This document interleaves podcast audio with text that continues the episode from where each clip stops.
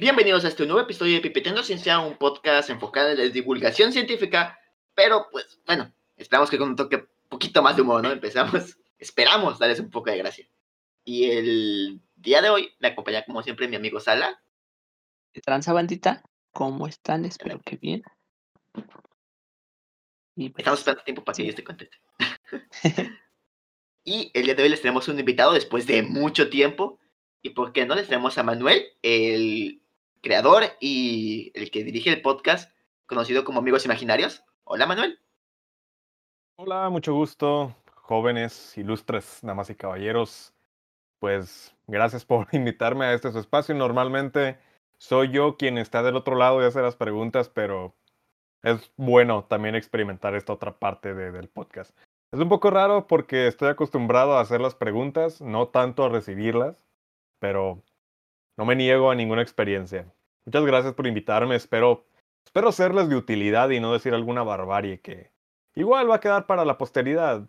So. Sedita. no, no hay mucho problema. Sí, o sea, el chiste es, sacar todas las tonterías que puedas y, y terminar con tu carrera aquí. Ajá, que, ni siquiera ha empezado, pero bueno. Además, como dicen, nunca está de más por algo nuevo. Sí, exactamente. Además, no dudo que, al menos por estadística, de cada 100 frases que diga, por lo menos una tenga sentido. Supongo que es mejor que cero. La estadística está de tu lado. ¿Sí? Perfecto. No existe el ser absoluto en el universo. De eso estamos completamente seguros. Y el día de hoy, también aprovechando eh, que está aquí Manuel, Pepe, eh, hoy les venimos a hablar de la ciencia detrás de la comunicación. Porque aunque parezca que no, hay mucha ciencia, información y datos curiosos detrás de lo que parece lo más común del mundo, que es comunicarnos entre nosotros. E incluso este podcast eh, es una, ¿cómo decirlo? Medio de comunicación. Ah, sí, pero es una forma tangible detrás de todo esto. No, sí, estoy de acuerdo contigo, Frank. O sea, realmente hay muchas cosas detrás de la comunicación que la gente no se pone a analizar porque es algo que hacemos prácticamente todos los días, 24/7, y, realmente hay mucho que se le puede sacar a, nivel de estudio, tanto como lo puede ser una ciencia exacta, igual me estoy metiendo en terreno peligroso. Eh, científicos, doctores e ingenieros que estén escuchando esto, eh, sí, lamento decirles que la comunicación es tan importante o incluso más que sus, que sus carreras. Porque como le decía Frank hace algunos días mediante WhatsApp poniéndonos de acuerdo para entrar aquí al tema, de que qué sería de la ciencia y la filosofía sin hacer las preguntas correctas, que va de la mano con la comunicación. También, ¿para qué sirve resolver esas preguntas si no van a ayudar a resolver nada? Así que, sí, Lamentablemente, algunos detractores que todavía estén como que, no sé si en contra, pero que desconozcan realmente en qué consisten las ciencias sociales, vamos a ver si podemos hacerlos cambiar de parecer. Y si no, pues bueno, yo no soy ningún erudito, solamente soy un casi licenciado en comunicación que viene a aportar su granito de arena a este pequeño pero significativo proyecto. Mira, si Juan Pablo dice, que es científico, tú eres licenciado igual. O sea, tú, tú, tranquilo. A huevo, güey. A huevo. Tienes razón. No te voy a mentir. Yo desde más joven, incluso más de lo que soy ahorita, creía que las ciencias sociales eran como que algo de y asquito, no, no es una ciencia de verdad. Pero conforme más te vas acercando, más lo estás viendo, más ves todo lo que hay detrás, dices, oye, esto sí es muy interesante. Y es que hay estadística, hay estudios, hay análisis, hay básicamente el método científico lo puedes aplicar en ciencias sociales y en la comunicación principalmente se nota bastante sino el simple hecho, por ejemplo, el que estemos ahorita utilizando estas plataformas para poder comunicarnos y que se estén expandiendo de una manera enorme, es una prueba filedigna de ellos. Creo que le dije bien, creo. Pues sí, exactamente, creo que igual pienso este que es algo muy muy importante, creo que sin la comunicación el ser humano no pudo haber trascendido hasta donde estamos. Creo que si sí puedo apoyar esa idea de que sea más importante que la misma ciencia porque eh, la ciencia no se puede expandir sin, sin adecuada comunicación, sin poder propagarla adecuadamente. Entonces, es muy, muy interesante y pues creo que más de morrillos no, no captamos a veces lo importante que es, sino hasta ya que vas creciendo y como se nos hace tan común, pues no, no le prestamos tanta atención. Pero pues creo que hoy en día estamos en, en una época que esto de las telecomunicaciones están, están en todos lados y son muy, muy importantes, más ahorita en pandemia, ¿no?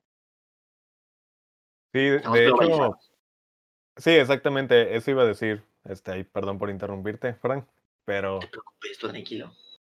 este, sí, estoy completamente de acuerdo con lo que acaba de decir Salas, de que efectivamente las herramientas de comunicación que tenemos hoy en día no se comparan a lo que eran, no te vayas tan lejos, hace 10 años incluso, pero también siento que puede ser un arma de doble filo en el sentido de que mm, sí, nos conectan más, acortan distancias y todo lo que tú quieras, pero siento que al mismo tiempo, por una parte, nos están más alejando de lo que en un principio teníamos concebido como lo que eran las, las relaciones inte- interpersonales, las relaciones humanas. Este famoso concepto de las relaciones líquidas, no sé si alguno de los dos sepa más o menos como de qué va este asunto, ¿no? Sí, más o menos. Sí, yo sé más o menos. Más o No qué- Poquito. Aún no me leo la tesis de eso. Eh, no, yo tampoco. Son, son de pronto artículos que me voy topando que son muy relacionados a la carrera, ya como que de un lado más, más personal, pero sí de, de pronto este asunto de que las relaciones líquidas consisten en, en que uno como persona tratan de no verse involucrado a un nivel tan profundo con otras personas para no salir herido y lo que tú quieras, y que las interacciones humanas se limiten a, a las redes sociales, está, está bien cañón porque ya no, o sea, siento yo que ya no puedes ver incluso a la otra persona como si fuese una persona. Lo ves como, ¿cómo decirlo? No, no encuentro la, la palabra, pero Como un mensaje, bueno, algo sideral. Creo que sí llego a Mm, entender tu, tu punto, así Como algo desechable, ¿no? algo abstracto. ajá, se podría decir, pod- podría decirse como un, como una pieza más den- dentro de un paisaje enorme. En, en este sentido, de- en el, en el uso de las redes sociales, que constantemente estamos bombardeados por, por estímulos, que vemos fotos de gente que ni siquiera conocemos. O sea, sabemos que, que son personas que están ahí, que tienen una vida, pero al momento de verlas en esas plataformas las vemos como estadísticas, como números, como cosas realmente muy frías y a mí eso no se me, no se me hace tan chido porque, eh, te digo, empiezas a disociar mucho, no sé si sea la palabra correcta, pero empiezas a, a desconectarte de, de tu entorno y eso inconscientemente hace que te aísles, ¿no? Es esta, este hecho muy famoso de de pronto que ves en páginas de cosas sad y demás, de que no puedo creer que en medio de tanta gente, sígame, me sigo sintiendo este tan solitario. Que sí pasa, realmente sí pasa. Y siento que en parte esa es una de las cosas no tan buenas de las herramientas de comunicación que tenemos hoy en día, porque sí, qué chido, la neta, pero al final de cuentas perdemos un poco el contacto humano en pro de, de, de cortar distancias, no sé cómo decirlo, pero está bien cañón ese asunto. Es como, creo que había escuchado alguna vez, creo que fue en una especie de Netflix, en una película de Netflix ahorita que me han sacado, o en un documental, que precisamos la cantidad a la calidad de las relaciones intrapersonales. Y creo Ah. que algo de habíamos hablado en el podcast, bueno, en el capítulo de redes sociales que nos habíamos publicado hace un rato, que actualmente, por ejemplo, hay una mayor tasa de, de depresión en jóvenes por efecto de las redes sociales. O sea, ya no es un invento, o sea, realmente se está viendo los efectos de las redes sociales sobre la salud mental, tanto de jóvenes como de adultos. Pues creo que siempre ha sido esencial como ese, esa comunicación personal de así de frente con las personas. Creo que siempre, de cierta manera, biológicamente, como que a veces el cuerpo lo pide, por eso es que también caemos en depresión, o sea, buscamos no estar solos. Y Sí, pues ahí porque- también entra muchísimo la comunicación, o sea, saber estar con una persona, saber hablarle a una persona y, y, y demás cosas. Entonces, ahí vemos una gran trascendencia de la, de la comunicación. De hecho, ¿sabes a qué me recuerda esto? No sé si, bueno, igual Frank ya la vio, pero tú, Salas, ¿has visto la película de Blade Runner 2049? Ay, está No, esa. ¿No? No. Así de spoilers, spoilers. Ah, ya salió hace años. Ya. Yo no la veo, ni modo. Sí, es, bueno, a lo, a lo que voy con todo esto es de que el personaje principal interpretado por Ryan Gosling tiene una especie de asistente virtual que tiene la función de, de ser su compañera a un nivel emocional, incluso físico. Y hay un momento en el cual este personaje de Ryan Gosling, que se llama Kate, creo que dentro de la película, está caminando como que bien agüitado en la calle bajo la lluvia y de pronto ve un espectacular en tercera dimensión, holograma, que, que puede interactuar, de ese mismo programa que viene siendo su novia y le dice, oh, you look so lonely. Y, y te das cuenta de que por, por esto mismo de la tecnología que está tan avanzada que muchas veces llegamos, bueno, al menos a mí me ha pasado en, en mis momentos de mayor, como que, que me pico mucho con estos temas, de que ya ni siquiera siento que las, las interacciones que tengo lleguen a ser reales. En el sentido de que, ok, estoy hablando contigo, estoy hablando con una persona o con lo que creo que es una persona. Que por ejemplo, al momento de estar hablando nosotros, ustedes no están escuchando mi voz realmente, están escuchando una señal que entra a través de un micrófono que viaja a través de, de una red y que se emite del otro lado de la pantalla a través de, un, de una bocina o algo, pero que es la interpretación de mi voz. Realmente no me están escuchando, están escuchando una interpretación de lo que yo soy. No me están escuchando a mí. Igual es como que muy rebuscado verlo de esa manera, pero sí, sí en, entre más lo piensas, más denso se pone el asunto porque, como les digo, em, empiezas a sentir que las interacciones que tú tienes con otras personas eh, ya no son de, de, del todo reales y cuando lo traslapas a, al mundo real, cuando ya tienes una persona enfrente ni siquiera sabes cómo tra tratarla. Al, al, menos para mí a veces es, es muy difícil y trato de ser en mis redes sociales lo más coherente que puedo ser con la persona que realmente soy porque tampoco quiero crearme una imagen de aquello que no soy.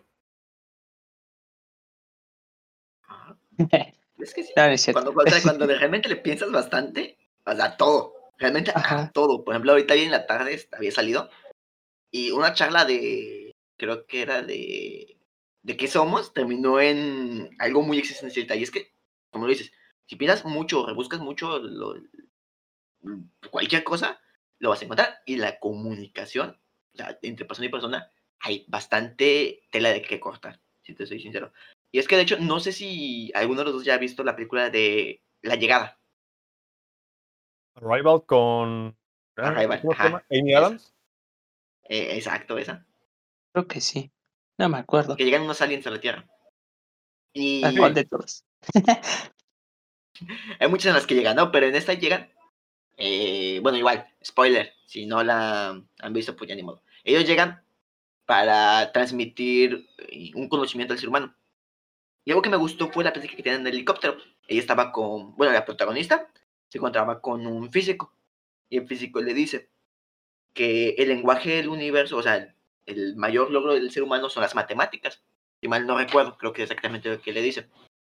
Y ella le dice que no, que la mayor creación del ser humano ha sido el lenguaje. Y es que tiene razón. O sea, por mucho que, digamos, nosotros somos más del lado científico, tenemos que admitir que sin el lenguaje el conocimiento no se pudiese haber transmitido de generación en generación. Gracias al lenguaje es que todo lo que tenemos ahorita, la, la tecnología, la formación de nuestra sociedad incluso eh, la conformación del individuo, es gracias a que se inventó el lenguaje. Es gracias a que hace muchos eh, miles de años a un grupo de humanos primitivos se les ocurrió decir piedra, papel y tijera. Y es que no solo eso. Con palabras. Ajá, o sea, bueno, no solo eso, perdón. Creo que también eh, hasta entre animales es este, muchas veces necesario, ¿no? O sea, podemos ver las manadas y hay una comunicación entre ellos. O sea, sonidos, o sea, sigue siendo indispensable para ellos igual una comunicación. Y hasta antes de que el, bueno, cuando el hombre era eh, todavía muy, muy primitivo, todavía no, no sabía escribir. Unga, unga. Exacto, era un cavernícola, había un medio de, de comunicación, o sea, sonidos, señales, lo como haya sido, hasta que después ya empezaron a pintar y así fueron evolucionando, pero a final de cuentas se sigue este, teniendo esa comunicación. Creo que es una de las partes también más primitivas que tenemos, ¿no? Eh, el comunicarnos entre personas. Sí, o sea, y es que de hecho, por ejemplo, en la base, la base de la ciencia, bueno, una de sus bases es la replicación de los experimentos. ¿Y cómo fregados le voy a explicar a alguien cómo sea un experimento que yo hice desde el otro lado del mundo si no tengo una forma de cómo decírselo de una manera que pueda ser capaz de entenderme? Es ahí cuando, si lo piensas, sí, la comunicación, el lenguaje y todo lo que conlleva tiene una importancia que a veces no se la damos. Carreras como ciencias sociales, sinceramente, mucha gente como las ve como, es X, no, como no tiene matemáticas, no es difícil. Y más que no sea difícil, aún así tiene un gran valor que aportar, sinceramente. O sea, tanto marketing, eh, psicología, historia, artes, comunicación, derecho, todo eso, que aportan un, un extra de conocimiento que sin ellos no podríamos organizarnos como la sociedad occidental, o mejor dicho, la civilización que somos exactamente ahorita. Y ahorita que dices eso de la, de la ciencia, por ejemplo, eh, me acordé ahorita, este, busqué esta información, y por ejemplo, según, bueno, creo que es este, esta persona, Quiglet, no sé si lo pronuncie bien, creo que no, pero como sea. Esperemos que sí, esperemos que no se ofenda. lo siento. O sea, esta persona eh, de cierta manera da el significado de comunicación como el proceso en el cual se transmite significados de una persona a otra. Entonces, ahora sí como que relacionándolo con la ciencia, o sea, todos, todas esas partes, todas esas palabras que tienen un significado, las vas repitiendo, las vas diciendo. Entonces, ah, sí es como adentrando, adentrándonos, ¿verdad? Al, a esta definición, pues como que llega a ser algo rebuscado que prácticamente tenemos un diccionario total en nuestra cabeza. O sea, miles y millones de palabras pueden pasar este, al día en tu cabeza. Entonces creo que para mí es, bueno, se me hace sorprendente que tu cerebro pueda procesar todo eso. Y hablando de eso, y más específicamente del lenguaje, es impresionante cómo es que incluso cada día se va actualizando. Por ejemplo, palabras que hace años no existían, como la, la palabra güey, para explicarnos a amigos o compañeros o gente que nos cae mal. Parte del léxico del mexicano, o GPI. De todes. Esto de ser GPI está muy pop, como dice la chaviza. HCBC. BBVA. CURP. IMSS. O ABC, ando bien cachondo. No ese. El ISTE. Exacto, o sea. Es impresionante, es impresionante. Que de hecho nunca se han puesto, pues, bueno, a veces a mí me ha pasado que sí me pongo a pensar y es, todas las palabras que usamos están definidas por otras palabras que también están definidas por otras palabras. Como que está tétrica la cosa, ¿no? bueno, yo así lo siento. Sí, e, está, bien interesante por el tema de, del cerebro y cómo procesa toda la información, pero ahorita analizando un poquito más con lo que acaban de decir, esto de que es un invento, uno de los mayores inventos que ha tenido el ser humano en su limitada capacidad cerebral, siento que de pronto también es un invento que no es 100% perfecto, porque si te pones a hacer combinaciones de palabras y letras y demás en el, idioma que tú quieras, eventualmente te vas a, vas a llegar a un tope.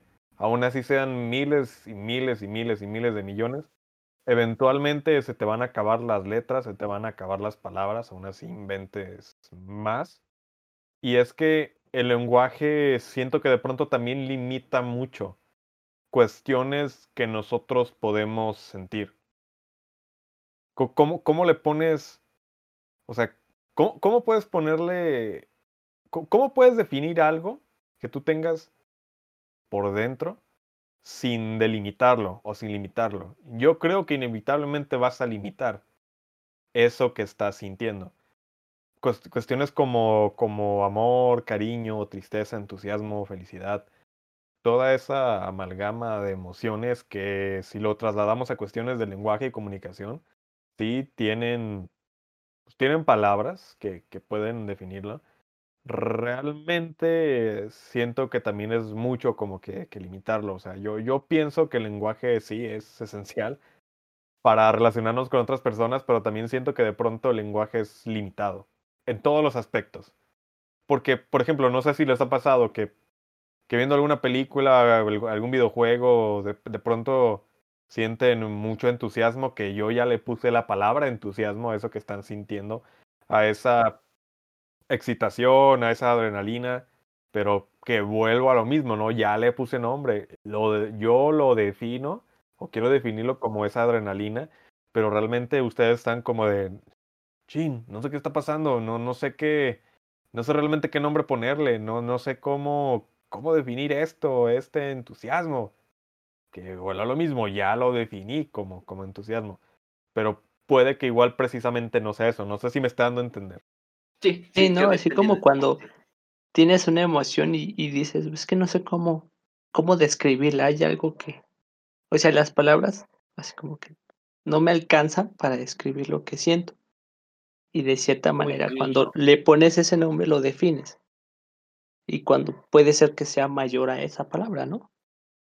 O incluso si el simple hecho de que cada ser humano, por ejemplo, lo que nosotros definimos como tristeza, cada ser humano experimenta una tristeza de manera única, nada más especial de esa persona. Aunque todo lo vemos bajo la palabra tristeza, puede que lo sientan de una manera distinta. Y hasta cierto punto, el lenguaje, por mucho que queramos expresarlo, no, no como dices, no creo que sea o alcance esa eh, precisión, esa, sí, esa precisión para expresar realmente el sentimiento. O sea, sería más fácil transferir ideas, ¿no? O sea, o pensamientos directos, o, o las emociones directamente, ¿no? Pero todavía no llegamos a ese nivel. Así que hay que esperar, ¿no? Unos 500 años, ¿qué dicen? Estaría. Y bueno, hablando de definición, eh, Manuel, tú, Sí, a tus palabras, ¿cómo nos definirías la comunicación? Ah, comunicación. De acuerdo a la Real Academia Española, mm, pues mira, te, No, no, te espera, puedo a, dar a- a una... la academia real no, a tu, a tu percepción. Ah, Esos me valen cheto ahorita. me valen rufles, ¿no? Así de, voy, voy a decir una palabrota. Ya estuvo suave. Oh, no, pues, no, censura eso, Fran. Censura, lo voy a eliminar. Voy a poner un pitido. ¡pip! Ajá, exactamente. Me vale goma. Oh, dijiste espérate, la espérate. 11. Aquí somos un canal del Señor. que Respetamos las buenas tradiciones, por favor. Pido que te comportes. Sí, sí. Bueno, ya, ya. He hablado un poquito más en serio. Em, así, de, del modo más simple, la comunicación te lo puedo definir como un mensaje que sale de un emisor y llega a un receptor. Sí, tal cual. Pero a medida que han pasado los años y ha ido evolucionando el estudio de la comunicación, se han ido agregando más, más cosas a ese esquema de emisor, mensaje y receptor. El emisor siempre va a ser primordial, ese no lo puedes mover, pero de pronto ya entran cuestiones como lo que es el canal. A través de qué medio estoy comunicando ese mensaje. Te lo estoy diciendo en persona, te lo estoy diciendo mediante texto, te lo estoy comunicando a través de un anuncio comercial, te lo estoy, te lo estoy compartiendo a través de un podcast, a través de un audio, a través de, de algún dibujo incluso, que no necesariamente son palabras, porque la comunicación, creo que eso también es muy importante y creo que no lo hemos tocado, Mm, como que apenas nos estamos adentrando en Hay eso. muchos, muchos tipos de, o sea, la comunicación no nomás es hablar o escribir, ¿no? exactamente. Entonces, Hay de todo. Que de hecho, ahorita hice una investigación un poquito respecto a eso. No sé si quieres platicar de, ahorita de una vez. Pues tú, no sé qué hayas investigado, o sea, esto lo digo de, de memoria, Mira, de lo que sé de la Mira, tú carrera. eres el, de- el licenciado aquí, pero básicamente lo que hay, eh, en este caso, comunicación verbal y no verbal. Ah, sí, sí, sí. Ahí. Ding, ding, Y ding, ya después se subdividen. Sí, que, que te decía de que es, es muy importante recordar que, que la comunicación no solamente se limita al lenguaje, como tú lo acabas de decir, te me adelantaste un poquito, pero existen estas cuestiones de comunicación verbal y no verbal. La comunicación es un proceso que se da pues prácticamente 24/7 en todo momento y no puedes no estar comunicando, porque incluso aunque ni siquiera estés hablando y no te estés moviendo, estás transmitiendo un mensaje. Por ejemplo, este, si yo llego con eh, a casa y tuve un día pésimo, que me siento aguitado y que quiero mandar todo al, al carajo, pero por orgullo me lo guardo porque no tengo un buen canal de comunicación o no tengo a quien transmitirle ese mensaje, puedo llegar, me puedo sentar en la sala, cabizbajo, aviento mis cosas y ahí me quedo. Eso es transmitir un mensaje. Y una persona que esté ahí me puede decir, oye, ¿qué tienes? No, pues nada. No, ya en serio, ¿qué tienes? Nada. Eso también es un mensaje. A, a lo que voy con todo esto es de que sí, efectivamente no puedes no comunicar, porque incluso hay otras cuestiones de las cuales yo no sé mucho, pero también está esto de el lenguaje corporal, que de pronto tú, tú logras ver, tú logras percibir cuando una persona está cómoda cerca de otra. Por la postura, la posición de las manos, el tono de voz incluso, cuando una persona está nerviosa que, que le preguntan, güey, ¿estás bien? No, no, no, no, ¿cómo crees? Que, tú notas ese como que vibrato en la voz, esa dificultad para de pronto articular las palabras porque sabes que algo está pasando, aunque no te lo hayan dicho, tú sabes que algo está pasando, porque tú ya leíste ese mensaje que de manera inconsciente estás comunicando. O sea, inconscientemente tú estás comunicando 24/7, de la manera en que tú quieras. Incluso en algo tan simple y tan banal como la primera canción que tú escuchas en el día, dice mucho, mucho de ti. Las series que tú ves dicen mucho de ti también. La incluso la manera en que tú escribes dicen un montón de cosas de ti. La manera en que te paras, la manera en que hablas, el lenguaje que utilizas, el tono que tú utilizas. Está, está bien interesante ese rollo porque, como les digo, no puedes no estar comunicando. Aunque tu pareja te diga, no es que no tengo nada. Nah, ¿qué tienes? Nada, ya te dije que nada. Sí tiene algo. O sea, si tú, príncipe, que nada, estás Muchachos, tomen nota. Si su morra dice que no tiene nada, pero está todavía así como, ya tengo nada, sí tiene algo, pregúntele. Porque seguro va a tener algo y te la va a armar de pedo si no le, si no le prestas atención. Ajá, e- exactamente. Po- ponte listo, mi rey, ponte listo, mi rey. O sea, algo está pasando ahí. La vida no Pero- es sencilla. Ajá, sí, sí, tan simple como eso. Pero bueno, este, ¿a dónde iba con, con todo esto de la definición de, de comunicación? Que, pues sí, realmente en papel puede ser algo muy simple, pero una vez que ya estás dentro y te pones a analizarlo, em, es todo un mundo, porque a lo largo de los años también se han ido agregando cuestiones como lo es el, el ruido, de qué interferencias puede haber. em, por ejemplo, en un, en un antro, ¿no? De que tú estás ahí a todo dar con tus cuates, eh, pasándola chido, igual ya están medio, medio tomados o algo así, pero de pronto el ruido del lugar es, tanto que ni siquiera se pueden escuchar, que tú estás como de... Y, y, y tu otro compa, ¿no? De, ¿qué dijiste, güey? "Eh, Ya me voy, que no sé qué. ¿Qué? Ajá, o sea, hay un canal de comunicación, hay un emisor, hay un receptor, pero al mismo tiempo hay un, hay un ruido. Y ahora mismo, como lo, ya lo tocábamos al principio de esto de las, las redes sociales, ya hay un feedback, que antes el feedback no se, no se tomaba en cuenta, esto de la re- re- retroalimentación, perdón, que puede, que parte de, de, del receptor, que vuelve todo esto como un ciclo, porque ahora el receptor se vuelve el emisor. Y la diferencia ahora con otros tiempos es de que la retroalimentación pues prácticamente la tenemos de manera inmediata. Sí, sí.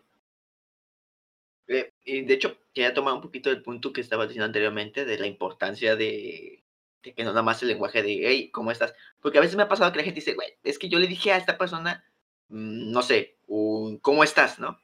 Pero es muy distinto decir, oye, ¿cómo estás? Al, oye, ¿cómo estás? Es el tono incluso de la voz puede cambiar por completo el sentido de lo que quieres entender. Entonces, personas tengan cuidado con lo que estén diciendo. Ojo, porque a veces, aunque podamos querer decir algo en buen plan, el tono que podemos llegar a utilizar o nuestra actitud, lo que tengamos encima, puede afectar mucho el cómo es que hacemos que el receptor eh, capte este mensaje. Entonces, igual, pasa mucho, por ejemplo, un aquí, los que estén presentes, no sé si recuerdan sus tiempos de la escuela o todavía están en la escuela. Cuando una persona la mandan a exponer, tú te das cuenta cuando una persona está exponiendo y está insegura de sí misma. Por el simple hecho de que está como mmm, muy pegado a sí mismo y tiene las manos juntas. O puede que esa persona no sepa el tema o esté tan nerviosa que realmente no, no te cause el interés por el tema. En cambio, si tú ves a la persona que está exponiendo, está, por ejemplo, con un poco más de las piernas abiertas, está caminando de una manera más tranquila, está moviendo las manos y tan siquiera está viendo a ver a su público, aunque tienen el mismo, ¿cómo decirlo? El mismo eh, información en su mensaje, la forma en cómo lo transmiten es muy diferente. Y esto sí afecta bastante, aunque parezca que no. El simple hecho de a quién le prestamos atención se puede definir por estas formas de comunicación no verbal. Podemos hecho, entenderlo cuando, cuando decimos... Ay, per ay, perdón, Salas, ¿eh? Ah, no, no, te preocupes. Habla, habla, bro. Ah, no. Bueno, es, es que te... Les iba a comentar un, un, ejemplo muy interesante porque ya hace un, un, buen rato tomé un curso de actuación de voz y doblaje con Mario Arbizu, el que hace la voz de... El que hace la voz de Skipper, este chaparrito. Oh, Ahí y... se explica hace rato. ¿Manda? Con razón. con razón, con razón. Así de, ahora todo tiene sentido, ¿no? Ajá, ahora todo conecta. Ahora todo conecta. Gorditos y bonitos, muchachos. Gorditos y bonitos. Pero sí. Este, él, él mencionaba mucho esto de la comunicación, tanto verbal como no verbal, al momento de ya trasladarlo a un método de actuación. O sea, por ejemplo, tú trata de adivinar qué estoy haciendo exactamente ahorita que estoy hablando. O sea, estoy moviendo las manos. Tengo alguna expresión en mi, o sea, tengo alguna expresión en mi rostro. Estoy ah. moviendo las cejas. O sea, estoy relajado, excitado? estoy tenso. O sea, ¿ustedes qué piensan? Estás excitado. Estoy excitado. Maybe. Me estás jalando. sí, oye, oye, hay niños presentes. Ah, sí. No, este... no tanto. Ah, bueno, no, no, pero sí. Este, él mencionaba mucho eso de que se nota cuando, por ejemplo, un actor está muy tenso o está nervioso, eh, cuando de pronto uno como que se cohibe, el, el hecho de las, de las intenciones y demás, sí se nota bien cañón al momento de, de grabar y de, y de, poder transmitir un mensaje. Eh, por ejemplo, vamos a hacer un ejercicio, no sé si me lo permitas. Adelante. Tú tranquilo, eh, cuando piensas. A ver, de, de, deja pienso en, en, alguna frase. A ver, por ejemplo, tú, Frank. Ajá. Di. Di, te quiero mucho. Que es una frase que puede decirse que, ay, qué bonito, qué lindo, te hace sentir bien cuando tú la dices, no, no. cuando alguien te la dice. O sea, dilo, pero dilo como si estuvieras enojado, güey. O sea, encabronado. Te voy a simular que después de meter una golpiza a Sala le voy a decir. Canal, quiero mucho, canal, pero ya bájale tantito, ¿no? No esté como Ajá. pedo. Ajá, exact exactamente. O sea, no, nota, nota el cambio de, bueno, el cambio de la connotación de, lo, de la frase con base a, al tono que usas y, y, cómo lo usas y con la intención que lo uses. Por ejemplo, tú, Salas, no, no sé si Por, por ejemplo, a ver, ¿qué te, qué, te, qué te puedo poner a decir, no? ¿Cómo puedo hacer que hagas el ridículo en tu propio show? Como las tortugas. Ah, no, ya no me sale. Yo antes podía, pero ahora no creo que pueda. Ya perdimos práctica. Sí, ya, ya perdimos práctica. Pero sí. Eh, pues, pues lo que iba con esto, ¿no? De que se, se nota luego, luego. Incluso cuando yo tomaba clases de canto antes, estoy hablando de hace varios años, este, yo antes me cohibía mucho y por eso no llegaba a las notas que se supone que debería de llegar por el, por el tono de voz que tengo, en el rango en el que yo estoy, de que mi maestro me decía, es que tienes buena voz, o sea, tú puedes cantar de y ranchero como si fueras Sinatra, incluso como Elvis, pero de pronto te cohibes mucho, aunque tu postura, postura perdón, sea erguida y demás, y te pares con firmeza, eh, necesitas de algo más para poder sonar bien o para poder transmitir algo. Y, y de pronto me puse a hacer ejercicios, ¿no? De que, a ver, canta como si fueras Luis Miguel. No precisamente imitando a Luis Miguel, pero cómo canta Luis Miguel. Por ejemplo, Luis Miguel, shot cada vez que diga Luis Miguel. A ver, Este, vamos a preparar los tragos de una vez, ¿no? ajá. E- El güey por lo general siempre se sube al escenario y siempre hace sus- la mayoría de sus inter- interpretaciones sonriendo. Y tú lo notas, ¿no? Au- Aunque ni siquiera lo, lo estés viendo de frente, sabes que el vato está sonriendo. Porque además de que es como un sello bien característico de él, lo hace por alguna razón. No creo que sea nada más para hacer carita. Pero de, de, de pronto sí, sí pasa, ¿no? Re- recalcando esto de la, de la comunicación muchas veces que no es verbal. También, una vez me puso a cantar una de Vicente Fernández, la de Estos celos. Y. Estos celos. Ajá. ¿Qué sé? Estos celos me hacen daño, me enloquecen. Has Vas a aprenderé a aprender a vivir sin ti. Sí. Y aquí no son del copyright. Lo que muy tarde comprendí. Sí, sí. Chicos, hoy no se cena. Así de corte, corte. Corte. Ajá. Y, y a mí me costaba mucho llegar, ¿no? Al de contigo tenía todo. Y de, de pronto me dijo, ¿sabes qué? Es que necesito que te enojes. O sea, dilo. Y cuando llegues ahí, dilo, pero tira a matar. O sea, todo lo que tú tengas, suéltalo. Aún así desafines, suéltalo. Y la verdad es que sí, sí me, me sirvió mucho al, al momento de, de dar una interpretación, porque ya le agregué más cosas a, a ese canal de comunicación que, que podría parecer muy simple, pero que al mismo tiempo no, no transmitía nada. Que también eso es bien interesante, ¿no? El, el hecho de que, por ejemplo, e- es que cuando escuchas alguna canción que no te gusta, es que siento que no me transmite nada. Incluso puedo sentir que me aburre. El reggaetón. Ah, sí. bueno, en lo personal, ¿no? el lo reggaetón personal. te- te- te- Bueno, yo lo no digo por- el ritmo, tan siquiera. Pero creo Ajá. que, bueno, bueno, perdón, eh, tocando esto del ejemplo que diste, creo que hasta lo podemos notar con la comunicación que tenemos con nuestro propio perro. O sea, yo estaba viendo en Facebook que decía, intenta decirle exactamente te quiero a tu perro, pero de forma agresiva, con enojo, y se va a alejar. Y sí lo intenté y exactamente como que se espantaban. O sea, porque el, el método de comunicación con ellos es más que nada el, el sonido. O sea, pues normalmente ya conocen cuando les hablas bonito, ya igual como que llegan a conocer tus gestos. Y este, y ya cuando este no comprenden esas palabras, decirle te quiero con enojo, y pues como que se asustan. Entonces, creo que también es un claro ejemplo de, de este ejercicio que hiciste, ¿no? Entonces creo que sí está bastante interesante que no solo entre humanos pasa, sino también con, con nuestras propias mascotas. Mí, a mí me Y el perro, sorprendió. eh, güey, ¿qué pedo, qué pedo, qué pedo, qué pedo, qué pedo?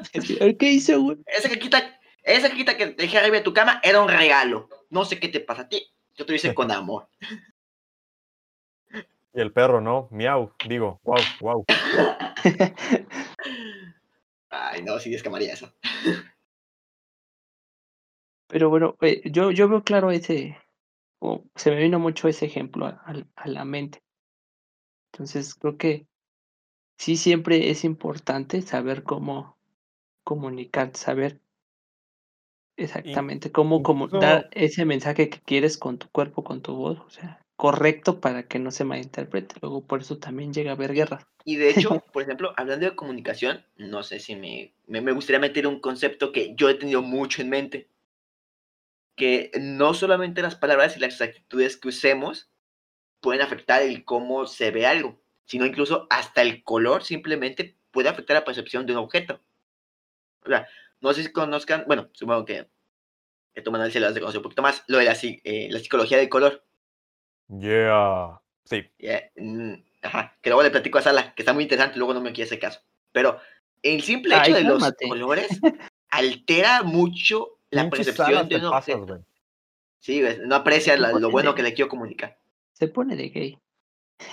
con todo el respeto, es broma, es broma. Al rato, Salas, cancelado. Salas, homofóbico. Uh, no, no, no, que no lo cancelen porque si no voy a tener que yo buscar otro otro compañero y pues no, que flojera. Ah. Voy a abrir Ah. las vacantes. No, pero sí, o sea, el simple hecho, por ejemplo, del color, eh, una serie que lo maneja espectacularmente es Breaking Bad. Que los propios colores que te da la serie de manera inconsciente te están diciendo mensajes que tienes que captar. Eh, por ejemplo, e- e incluso no nada más en, en, en- series, lo podemos ver incluso en logotipos de marcas. Por ejemplo, el azul, que por ejemplo tiene Facebook y lo tienen otras como Word, todo eso, representa como confiabilidad, algo confiable, algo estable, algo digno. Y eso afecta mucho en cómo se ve el objeto. Igual, el rojo, que siempre te dicen que el rojo es un color muy agresivo, es para llamar la atención. Si tú pones en tu logotipo rojo, estás a la fuerza, prácticamente estás diciendo que las personas lo van a mirar, porque así funciona, lamentablemente, bueno, no lamentablemente, porque para los de marketing que esto es una joya en- enorme, ¿no? Pero si él, el simple hecho de que, em, como digo, el color rojo esté presente, va a hacer que las personas volteen a ver. Porque nuestro cerebro es así, y así funciona. Y lamentablemente van a faltar muchos siglos para que cambie al 100% en, en esta forma mm, de pensar o de captar el mundo. Y no creo que cambie, ¿sabes? Creo que, que eso se ha visto reforzado incluso hoy en día con las, con las redes sociales. Que ha, o sea, sí han ido evolucionando, pero ha ido siendo de manera un poquito más sutil. Porque si te fijas, muchos de los logos actuales en empresas y comercios y restaurantes y todo lo que tú quieras, han ido poco a poco mm, más Simplificándose, orientados ¿no? O a- sea, al minimalismo. ajá, exacto. Sí, bastante. Se Bueno, yo sí me he dado cuenta de repente, por ejemplo, Electra, que de repente su, su logo empezó a cambiar a, al que ahorita tiene, ¿no? O sea, más, más sencillito, más, como más elegante, no tan tosco. Y así muchas empresas empezaron a cambiar este, e- esa, a esa forma. Y ya en Pues- todos lados ya es como moda y todo, toda la gente hasta lo, lo llegó a ocu- a ocupar. Pues ya Entonces, ven, como el pueblo del minimalismo ahorita está ganando terreno. Es muy cómodo de ver, sinceramente. O sea, prefiero mil veces un logotipo minimalista, algo muy complejo. Y el caso más claro de esto lo tenemos como, por ejemplo, lo que pasó aquí en México, que fue lo de la presentación del logo del ¿no? nuevo aeropuerto. Ajá, estaba horrible. Creo que ya lo cambiaron, pero está asquerosamente horrible. Está mal diseñado, mal lo que sea. Y te das cuenta, o sea, aunque la intención era positiva, el que lo sobresaturaran de información, sí que no le presta, o sea, dices, esa cosa está, o sea, la hizo un niño de primaria, no sé quién de fregados la hizo, como para que hiciera esa porquería. Creo que ya lo van a cambiar, o si no es que ya lo cambiaron algo más minimalista, algo más simple, algo que lo ves y lo reconoces de volado. Y, y bueno, ahorita que dijo Manuel de la de, de- de esto de Facebook y demás, creo que muchos han catalogado que ya entramos a una o se le llama esta etapa de la información, esta etapa de la, de la comunicación, porque de un tiempo para acá, o sea, empezó a, a dar como más ese, ese brote de usar telecomunicaciones. O sea, siempre se ha comunicado claramente, pero em, en esa evolución, por ejemplo, de eh, los, las pinturas rupestres, que llega la escritura con, y empiezas a, a comunicarte de lejos, en cartas, después ya llega este, la máquina de escribir, llega el telégrafo, hasta en guerras ha sido fundamental la comunicación, pero ya eh, en este, eh, a finales de los, de los 1900 del siglo pasado, este, empieza a darse un despunte en el uso de todas estas este, herramientas para poderse comunicar, como son este, las computadoras, como son este, igual los celulares, o sea, eh, teléfonos que pues se ocupaban, pero pues no eran tan accesibles como ahora lo son. Y, este, y empieza a haber este, una, una revolución masiva en, en todo esto de las telecomunicaciones. Empieza a haber internet que, que ya ha sido, que ahorita ya muy esencial o muy utilizado en la vida del ser humano y, y eso ha conllevado a traer este varias este varias redes sociales que exactamente nos comunican varias cosas. O sea, podemos comunicar a través de TikTok, de Facebook, de YouTube, de todas esas plataformas, se presenta una comunicación este, constante. O sea, todo lo que estamos viendo es un, una parte de comunicación. Creo que hasta muchas cosas este, que dicen que, que los memes luego son de broma, pero muchas veces son ciertas, ¿no? Es lo que tú estás comunicando. Quieres compartir ese meme porque te sientes identificado con eso, por ejemplo.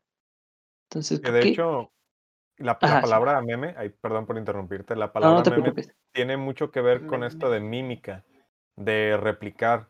Incluso si nos vamos más atrás, si nos fijamos eh, específicamente en la prensa, no sé si se han dado cuenta, no sé hace cuánto tiempo leyeron en un periódico, pero ya, ya varios años de que mucha gente ya ni siquiera recuerda que los periódicos existen. Pero por lo mm. general había secciones en donde se hacía sátira de políticos o de alguna situación que pasaba por medio de, de caricaturas que exageraban rasgos físicos de una manera pues casi casi que en broma, que terminaba siendo una broma, pero que al mismo tiempo sí transmitía algo en serio. Algo en serio en el sentido de que no es simplemente burlarse por burlarse, sino que es una representación de algo que estaba pasando, que tiene mucho que ver con los memes actuales. O sea, los memes básicamente lo que hacen es que replican situaciones que te presentan o sea, que se presentan en el día a día y las ejemplifican en imágenes, en videos incluso en sonidos, que ya hay música que se puede decir que ya nacieron para, para los memes. Eh, en mucho esto del, del shitposting, que no le sabes al shitposting, ¿no? Mm, pero, pero sí. E, e, efectivamente, los, los memes es, es un punto de vista muy interesante la comunicación porque vienen a simplificar todavía más cuestiones tan complejas como lo puede ser algún acontecimiento histórico. De, de, pronto estas páginas, ¿no? De, de, acontecimientos históricos narrados por perritos. Que aparece el, el famoso Chems con, no sé, digamos, con el, el bigotito de Adolf Hitler eh, diciendo, oh, qué gran día para ir a la escuela de artes. Lo siento, su solicitud ha sido rechazada. Ya al siguiente cuadro tú tienes la, la, imagen del perrito malvado con cuernos, con fuego de fondo, que sabes que Hitler, o sea, entiendes que Hitler fue un, fue un hijo de la chingada, y pues que básicamente solo él quería un abrazo, porque no lo aceptaron en la escuela de artes. Y sabemos que hay mucho más detrás, pero es impresionante, al menos para mí, todo lo que puede transmitir un, un, simple meme y todo lo que puede decir, aunque la gente lo tome mucho a broma. O sea, está, está, está, bien interesante ahorita con, con estas cuestiones de que ya lo mencionábamos hace ratito, ¿no? De, del GPI, del POV y que el DDDDDD y que el LO, que el XD, que la carita de Pac-Man, que, que todo eso. O sea, están simplificando cosas tan complejas como puede ser un lenguaje. De hecho, con lo que dices de los memes, no, creo que hace como un año participé en una encuesta eh, sobre cómo afecta los memes a la, o sea, los memes y la psicología social. Y de, al principio cuando tú piensas en, lo que dices de, pues memes de qué, qué, qué va a ser, pero actualmente creo que son la forma de comunicación más simple, fácil y directa que hay entre los jóvenes. Y, efectiva también. Mucha gente se entera. Por ejemplo, hay páginas de ciencia eh, en Facebook que comparten memes de ciencia y que logras entender conceptos que a veces son muy difíciles. Por ejemplo, en el caso de la superposición cuántica, con memes te enseñan a cómo entender de una manera más simple esto. O sea, ya olvidémonos de las escrituras tediosas, difíciles de leer y que luego no te explican ni un carajo. No, ahora con un CHEMS te explica, ok, eso está aquí, ahora está aquí. Y ahora está en todos lados. Y listo. Y lo aprendes y lo entiendes. Posiblemente en el futuro se vaya a simplificar más. no sé cómo va a ser la nueva forma de burla que vayamos a tener.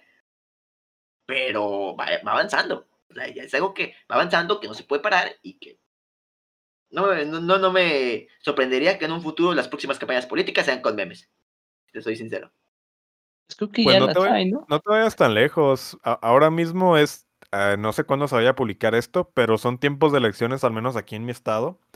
Y muchos, muchos políticos están usando plataformas como TikTok, que TikTok es una mina de memes inmensa, para hacer sus campañas. Memes y cringe.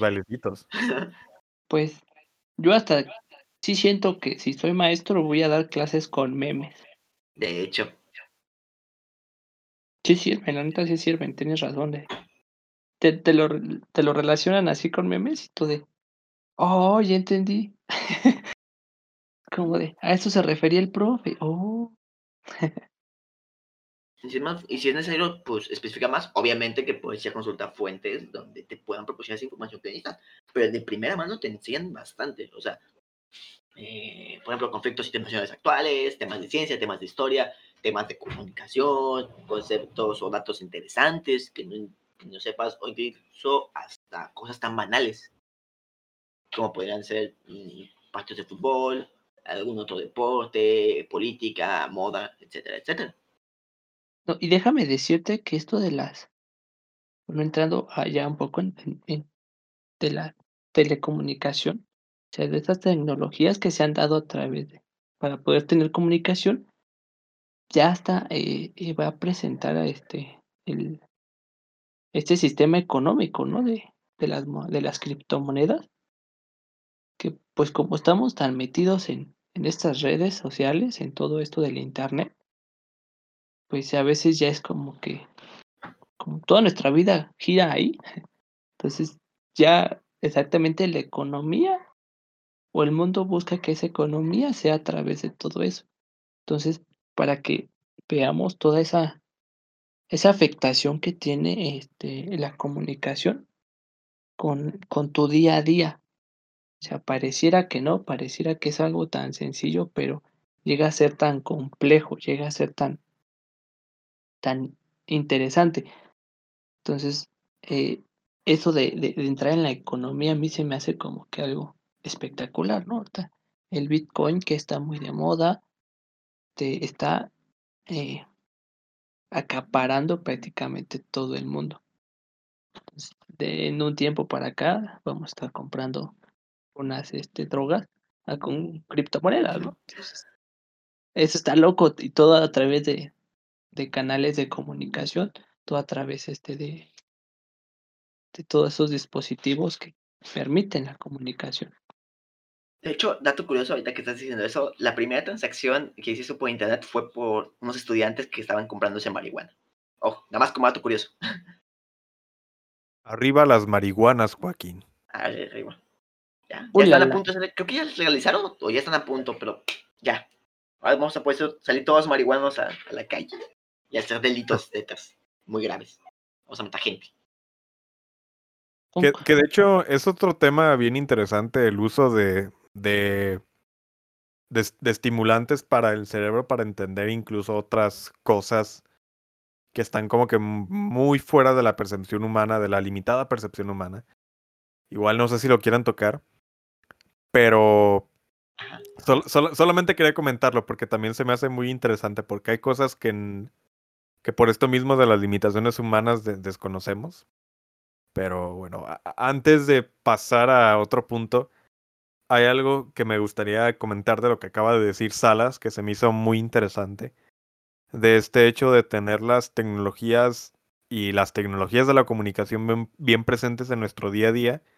Porque, por ejemplo, no sé si les ha pasado, o al menos en mi caso, este, sí me, me suele pasar de que a veces no soporto estar en redes sociales porque me siento muy saturado y me llego a sentir muy ansioso.